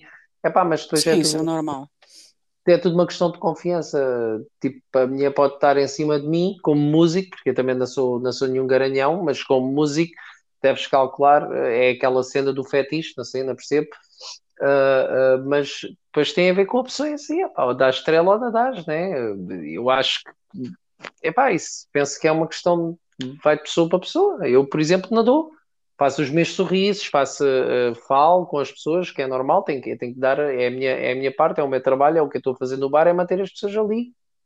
Né? Eu tenho que falar com toda a gente, se vierem a falar comigo, como aconteceu, estarem a cantar É. acima, com a boca ali em cima, quase, quase a me beijar ali no meu microfone, compreendes? E, e eu, e eu ainda tenho muitas hipóteses, claro que não, vou- não vou aproveitar da situação, nem vou deixar as pessoas aproveitar da situação, mas a mulher ou as mulheres estão bêbadas, estão com os copos, é normal que elas estejam a cantar com aquela proximidade toda, e depois ainda por cima sabes que as estrangeiras inglesas, nomeadamente as inglesas, eh, são pessoas que não têm problemas nenhuns, fazem aos maridos, Olha, isso me fez lembrar uma coisa.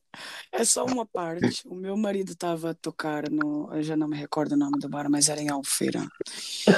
Eh, eu estava sozinha porque eu não tenho propriamente amigas.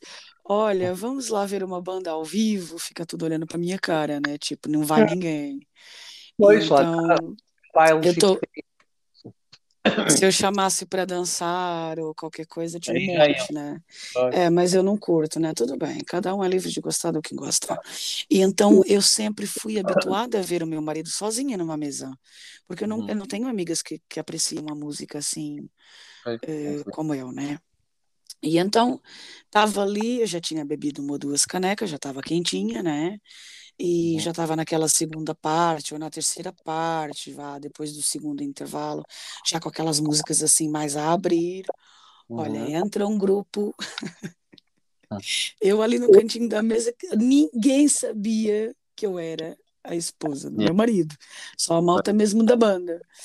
Ahn, entra um grupo de ingleses ou holandeses, já não me recordo. Menino, taca, taca de topless e tudo para cima do palco e mamas para aqui para ali. Olha, o meu marido ficou vermelho, feito um pimento. O meu marido, o meu marido parecia um tomate cereja. Eu dei tanta risada. Pois então, coitado do moço, ficou ali, ficou tipo naquela. E estava tentando tocar e estava tentando não, não se distrair, não errar, né? Porque aquilo depois virava uma barracada a tentar pois. continuar a música, né? Concentrado no que estava a fazer. Mas assim, olhava para mim o tempo todo, tipo, ai meu Deus, que ela agora levanta dali e quebra a caneca na minha cabeça, né? Poxa, mas um gajo fica com. Opa, mas, nunca na vida, olha, fartei-me de rir, pá. Eu já tinha duas canecas pois. em cima. E pá, ri tanto. Porque assim, é, eu sei que isso acontece. Sabe? É, não é, não é uma coisa, atenção, topless em Albufeira, não é não uma é coisa que é de segunda a segunda, peraí, não é assim. Mas pode acontecer, pode acontecer alguém que, que as, as, moças, né, que tirem a parte de cima, pode acontecer de alguém aparecer de repente, pular no pescoço, até eventualmente dar um beijo, isso tudo pode acontecer. É... Nós, tivemos a situação também de, de, de uh, com o marido ao lado, ela chegar ali e estar só a levantar o top para a gente ver as mamas.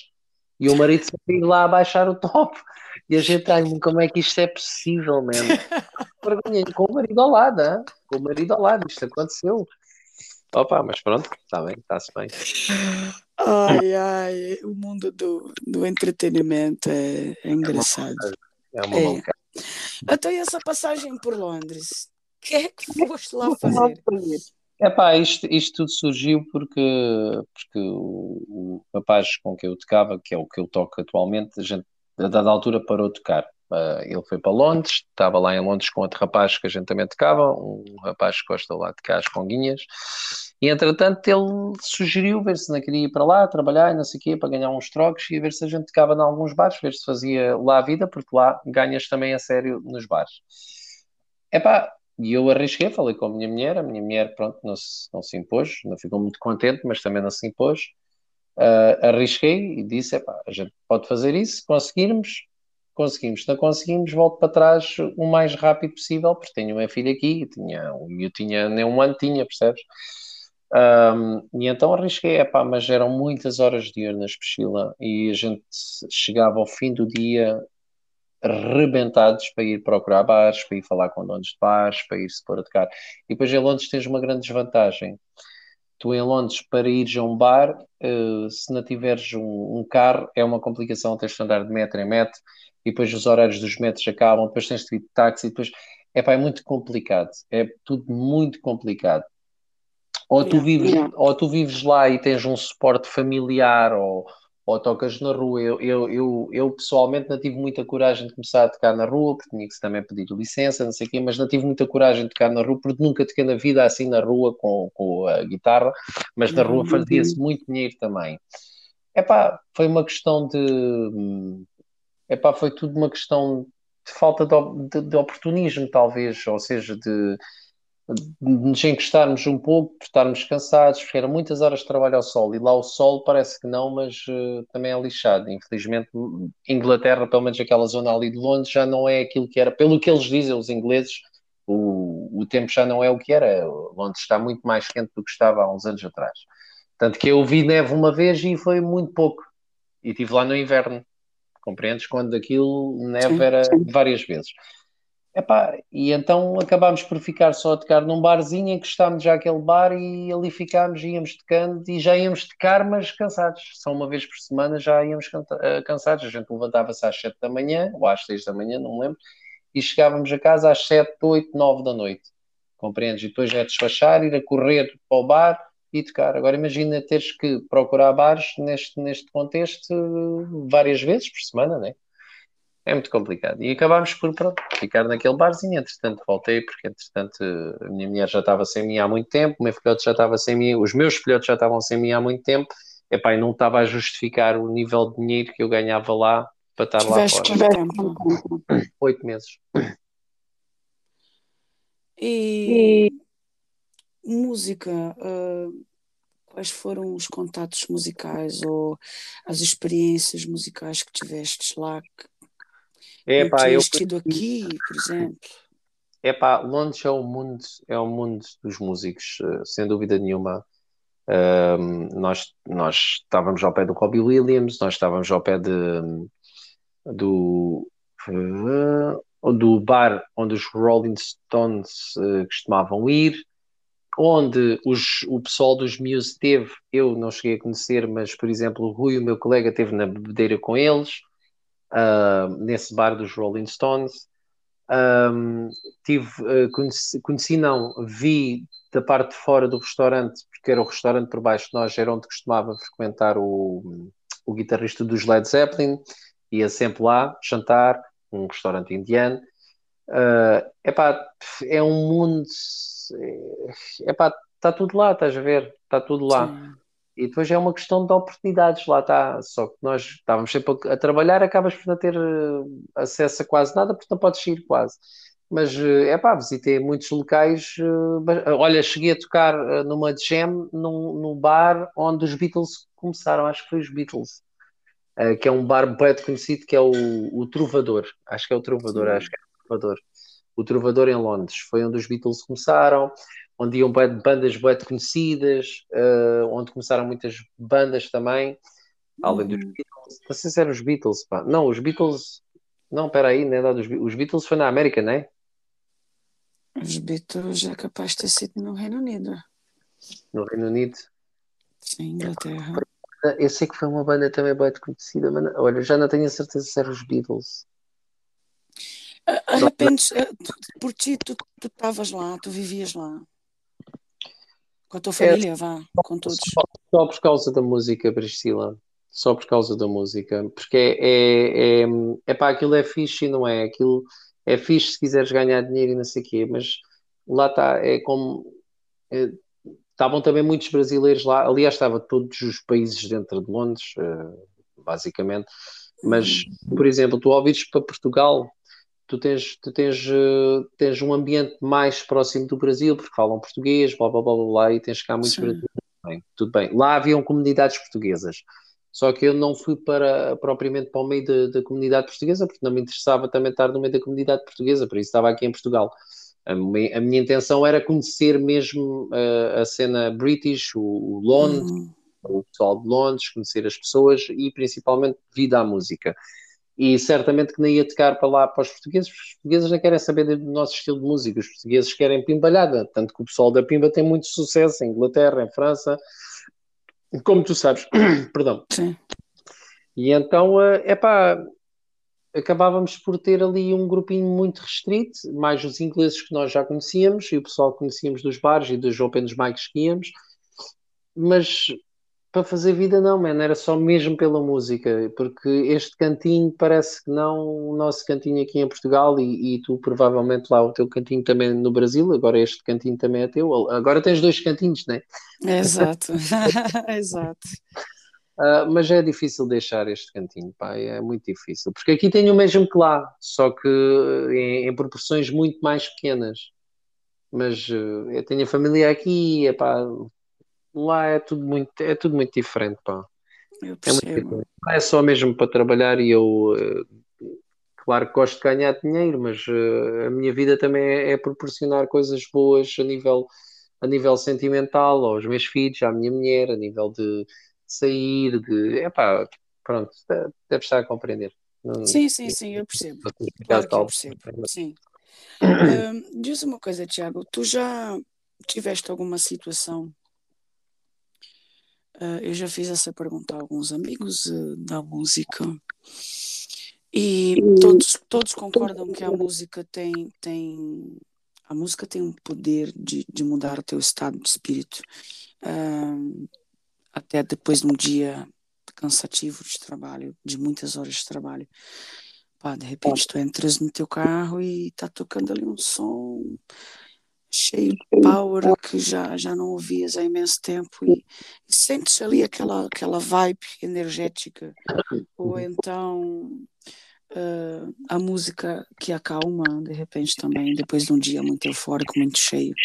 Tá ali em casa relaxar a ouvir seja uma música clássica ou seja um, um instrumental, só um piano sentes a calma se instalar Uh, mas já te aconteceu o contrário, por exemplo, de estar bem, acordar bem, acordar depois de uma noite descansada de sono, uh, acorda com a cabeça fresca, é de manhã, ainda não aconteceu nenhum problema, estás bem.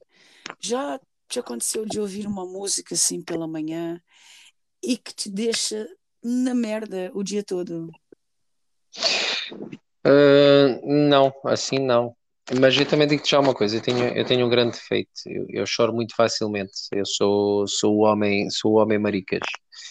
Uh, é verdade. Ai, que expressão horrorosa, pá, tens que arranjar outra coisa. Vá, são, são, são, raras as pessoas, são raras as pessoas, ou pelo menos de, das pessoas mais próximas, uh, já muita gente me viu chorar e por, por cenas uh, parvas às vezes. E eu tenho um problema com música. Eu, por exemplo, eu tenho uma certa dificuldade. Eu fui ver uma vez um concerto de música clássica com o meu pai e eu tenho uma certa dificuldade em conseguir ver o concerto porque, porque aquilo toca-me de tal forma, as notas tocam-me de tal forma uh, da música clássica que eu basicamente levo o tempo todo a, a, ou a chorar ou a fazer força para não chorar e acabo por não curtir aquela porcaria, percebes? Porque está muita gente. é verdade. Ai, tu és demais, pá. Com a música rock e com a música pesada também acontece-me o mesmo. Eu, eu há músicas que não consigo às vezes estar a ouvir aqui em casa se tiverem pessoas ao pé, porque eu, porque eu dá-me vontade de chorar. Dá, aí já é uma vontade de chorar mais agressiva, sabes? Uh, uh, fico mais, uh, fico mais enervado, fico mais. pronto, a música também era mais explosiva, né? Uh, mas dá-me vontade de chorar e dou por mim muitas vezes a, como é que se, a fazer o becinho, como é que se diz, a, a soluçar o chorar. Sim. Não consigo controlar. É, são cenas que eu não consigo controlar. Já aconteceu também estar a chorar, estar a tocar e, e começar a chorar porque me entusiasmo. Uh, chegou a acontecer, uh, de, de, estar, principalmente, com, às vezes tem a ver com, com a maneira como a pessoa está a colocar, principalmente a voz.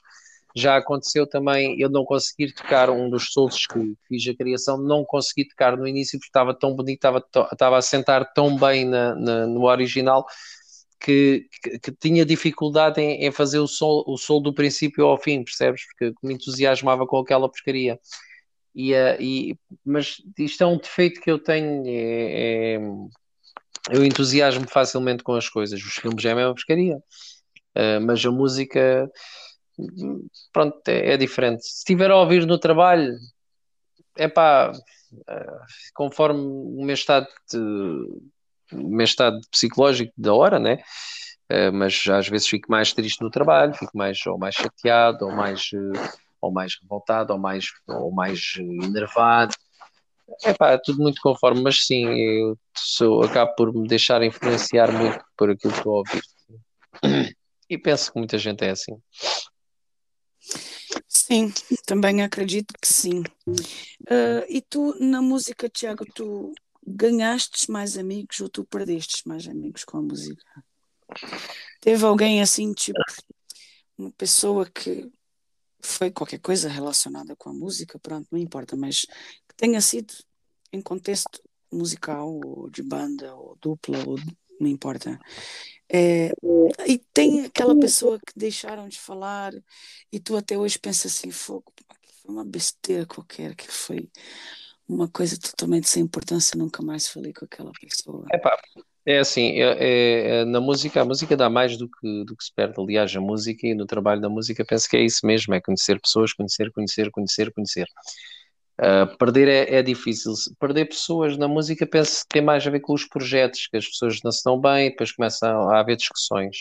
Epá, só houve uma pessoa que me ficou mais assim uh, na memória que vai ficar sempre foi o Denzel. Foi uma pessoa que, que eu não me dei muito bem a trabalhar a nível de relação pessoal, mas foi a pessoa com quem eu ganhei mais dinheiro e com que mais anos trabalhei.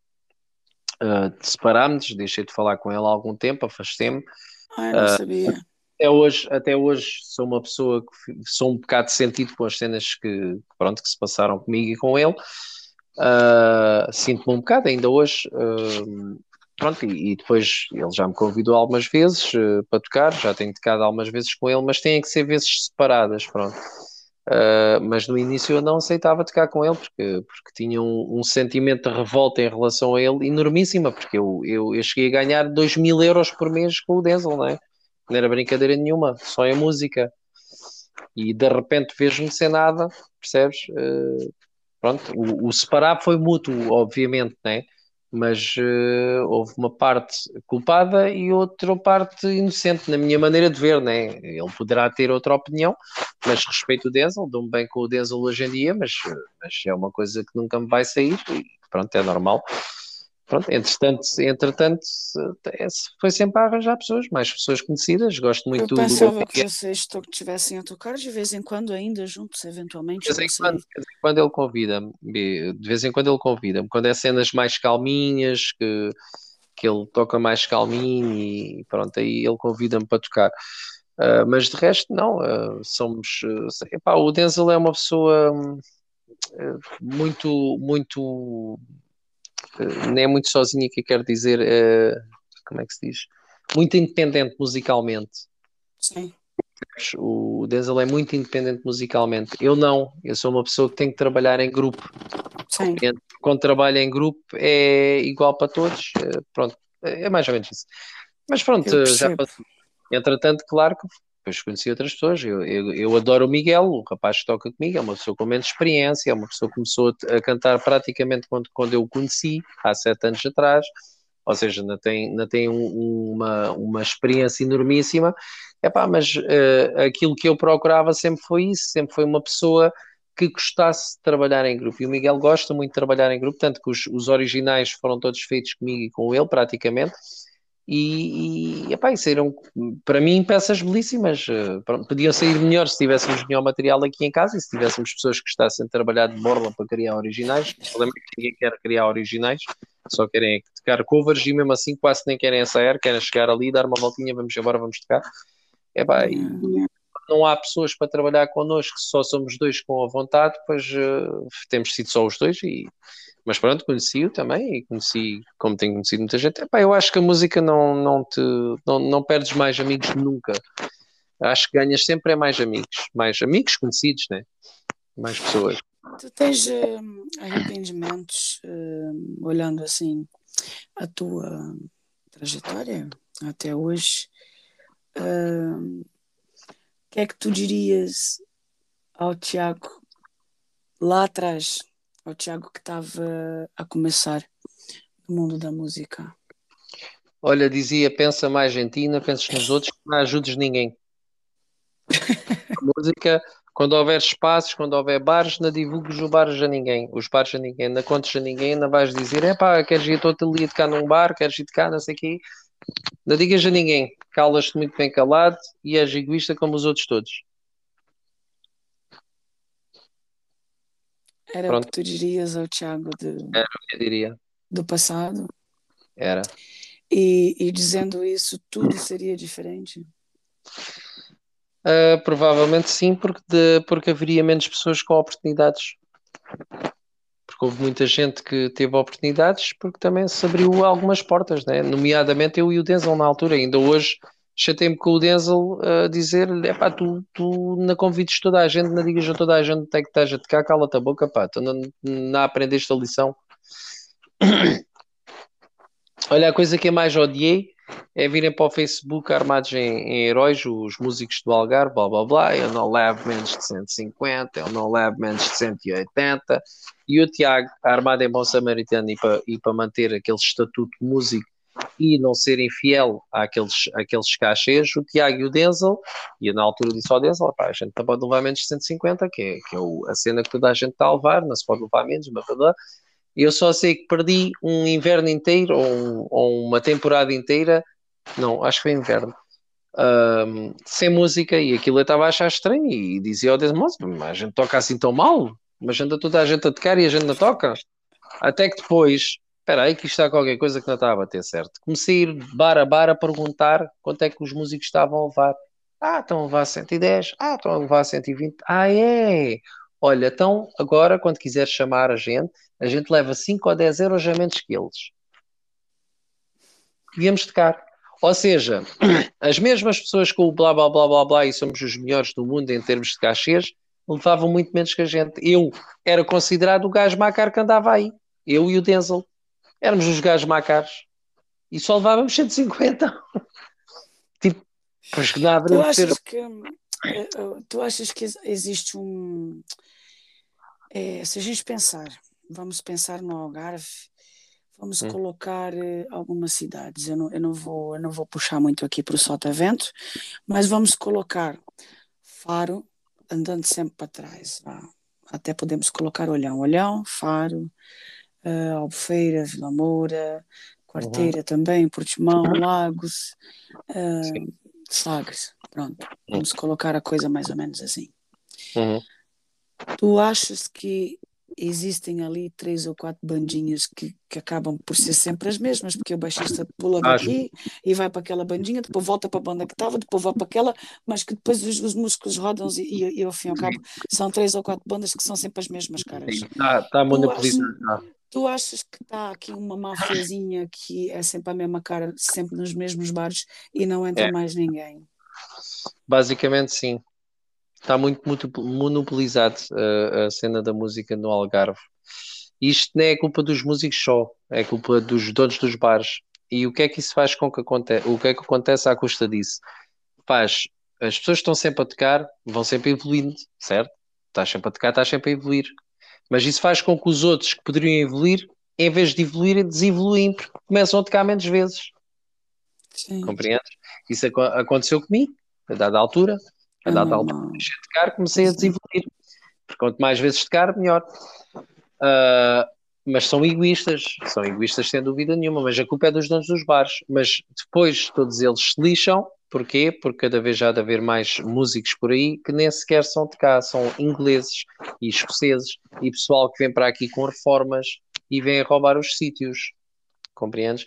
Eu não me importo que os estrangeiros toquem. E eu estou a falar nomeadamente nos estrangeiros na Albufeira, em Vila Moura, Val do Lobo, esses sítios Sim, eu assim. tenho visto, eu tenho visto Ninguém também. reclama, ninguém reclama, mas tu vais para a Inglaterra, Priscila, para Londres, experimentam os músicos de lá. Nós tocamos lá, sim senhor, mas experimentam os de lá. E depois é que nós entramos lá. Compreendes? Agora, eles vêm para cá e eles estão primeiro do que nós na mesma. Ou seja, vais para a Inglaterra, estás em segundo, estás no teu próprio país, estás em segundo e cada vez estás mais.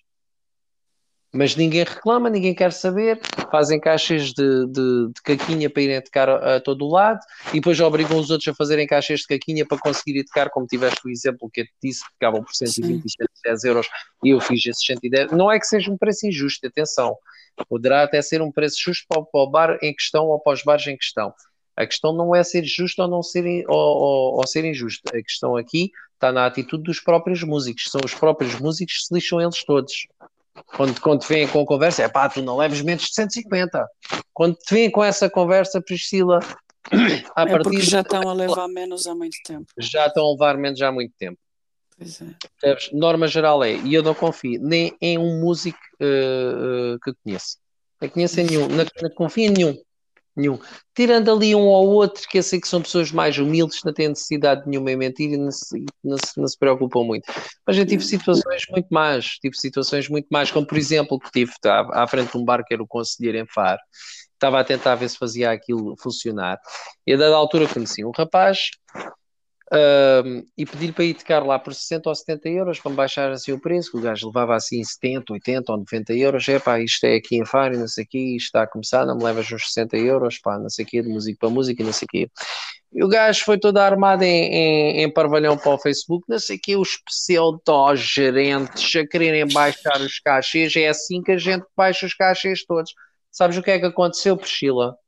O que aconteceu é que eu fui tocar para Olhos d'Água, eu e o Denzel, e apanhámos o gajo lá a tocar por 40 euros. O gajo era de Faro.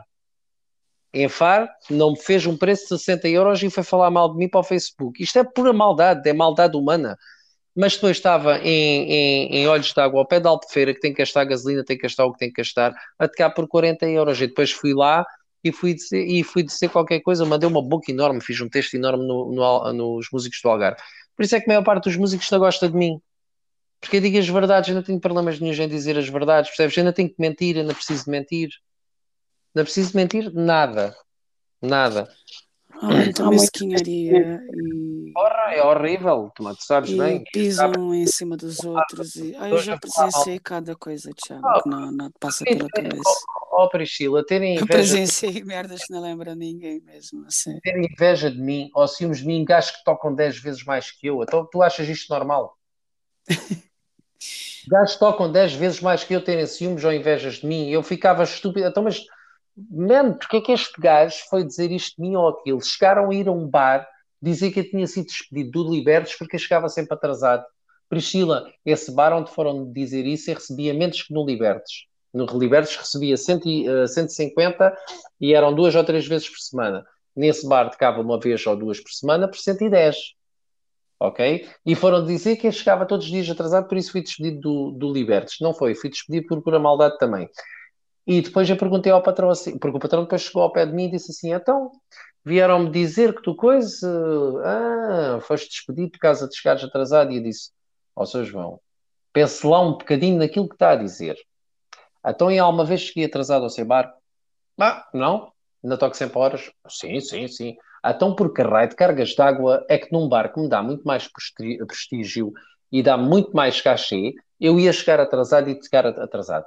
Ah, pois, realmente, está a ver que você mesmo vendo as coisas como vê, se vier uma pessoa com boa língua, consegue convencê-lo que a gente não somos gajos, somos gajas. Ah, pois, é verdade, pois. Pois é, como você há muitos.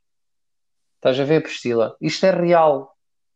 Se tu tiveres... Maldade é maldade humana. Se tu tiveres uma boa, se tu tiveres uma boa lábia, tu consegues convencer uma pessoa que não está a ver uma banana, está a ver uma laranja. E está ali uma banana. Mas tu chegas lá e tens uma boa lábia, é por vendedor. É os vendedores. E tu dizes, não, aquilo não é uma banana, chefe. Aquilo é uma laranja. Confia em mim naquilo que eu estou a dizer. As pessoas estão. A, aquele gajo está a dizer que é uma banana, mas não é, aquilo é uma laranja. E o gajo acredita em ti, pá e viu durante se calhar uma vida inteira que aquilo era uma banana, mas tu chegas ali e dás-lhe a volta. Estás a ver? Há é um mundo muito cruel. Eu conheço esse mundo de perto. Oh, ah, é... Eu coisas, eu, tento não ligar, aliás, já não sigo montes de gente que estava sempre a seguir, estava sempre a pôr likes e a tentar dar apoio, mesmo às pessoas que eu não me dava. Eu já não sigo ninguém, já não consigo ver posts, posts falsos que, que eu percebo que as pessoas estão a ser falsas, não, não praticam nada daquela porcaria que estão a dizer, é pá, eu irrita-me aquilo e, e, então apago e, e epá, apago não, não, não deixo de ser amigo, mas não os sigo, não. É pá, mas pronto, Bem, assim, revoltado. Então, olha, e projetos atuais, o que é que está em cima da mesa, o que é que está a acontecer ou em desenvolvimento, que seja, uh, o que é que está na, na, na, tua mente aí para o futuro, para quando Epá, pois... tudo da pandemia passar? Eu tenho esta cena dos Sour Queen, que é esta, este projeto de originais com, com o Miguel, uh, mas também tem estado parado, que ele tem estado fora também, tem aproveitado, já que não se pode tocar, tem estado a fazer outras cenas. Exato. Uh, e era o, o, projeto do Jaiminho e do Tiquinho, só que entretanto o Jaiminho nem encaixava muito bem ali com o Tiquinho, tivemos que repensar as coisas, mas nem sequer tivemos ainda tempo para repensar as coisas. E aos covers, que também está parado, que é o Jimmy's Gang. E entretanto, pronto, olha, estamos já à espera de, de ele começar a ter mais tempo, das coisas melhorarem um pouco para podermos juntar, estarmos também com o melhor estado de espírito para trabalhar, porque isto parece que não, mas também é preciso estar bem disposto para, para fazer Sem isto. dúvida, sem dúvida, é preciso estar com a cabeça fresca para criar qualquer coisa. É. Olha, meu menino, obrigada por seres quem és. Uh, oh. Gostem, não gostem, pois temos pena. Eu também tenho uh, um monte de pessoa que, que, um monte de gente que não gosta de mim tenho consciência disso.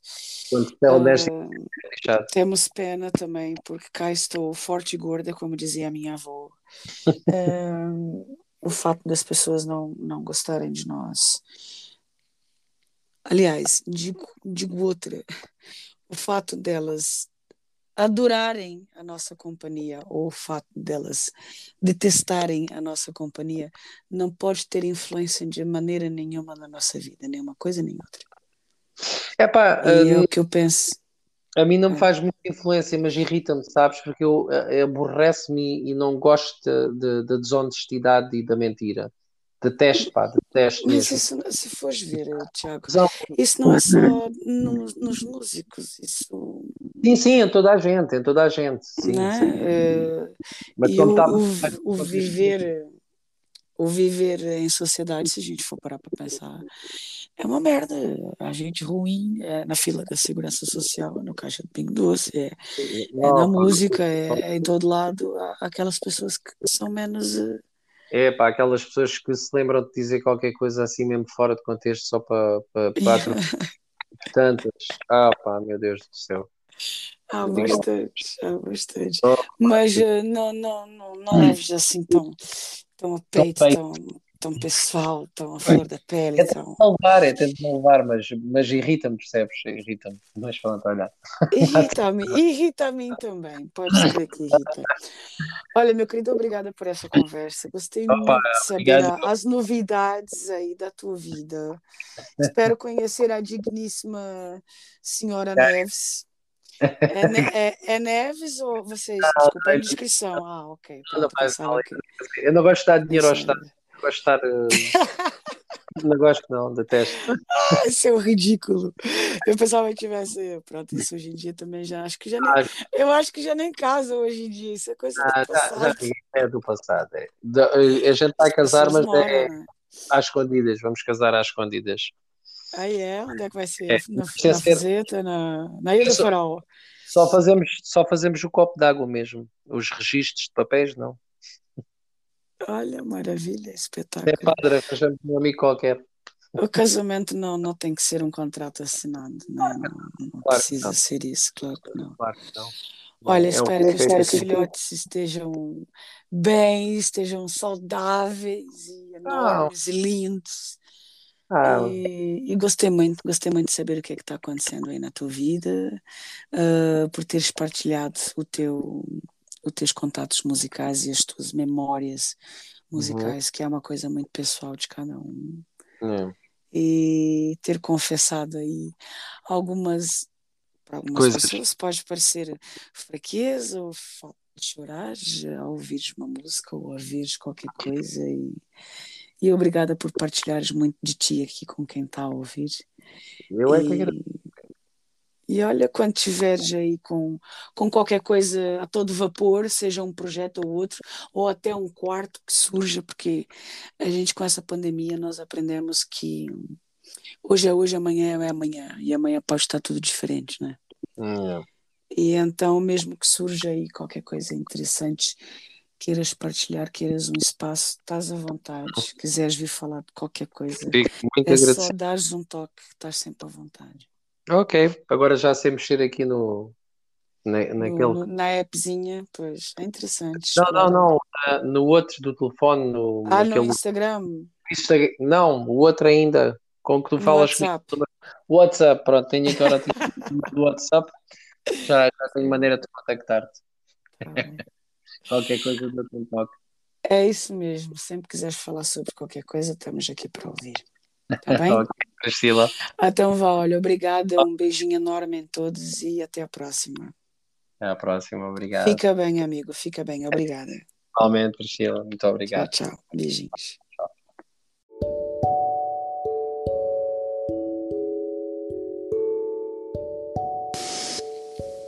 E esse foi mais um bate-papo que nós tivemos aqui no Fala em Menos. Espero que vocês tenham passado aqui bons momentos,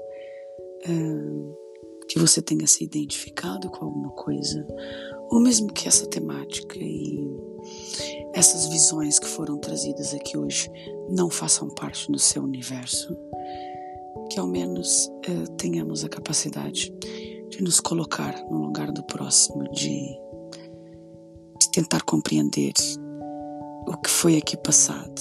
É, eu sei que de alguma forma muitas dessas experiências que foram relatadas aqui são lições para outros contextos. Eu sei que você sabe o que, é que eu estou dizendo. Obrigada por estar aqui conosco. Não se esqueça de passar na nossa página do Instagram, arroba falem.menos divulguem, compartilhem. Obrigada mais uma vez por estar aqui conosco. Um beijo enorme no coração de vocês.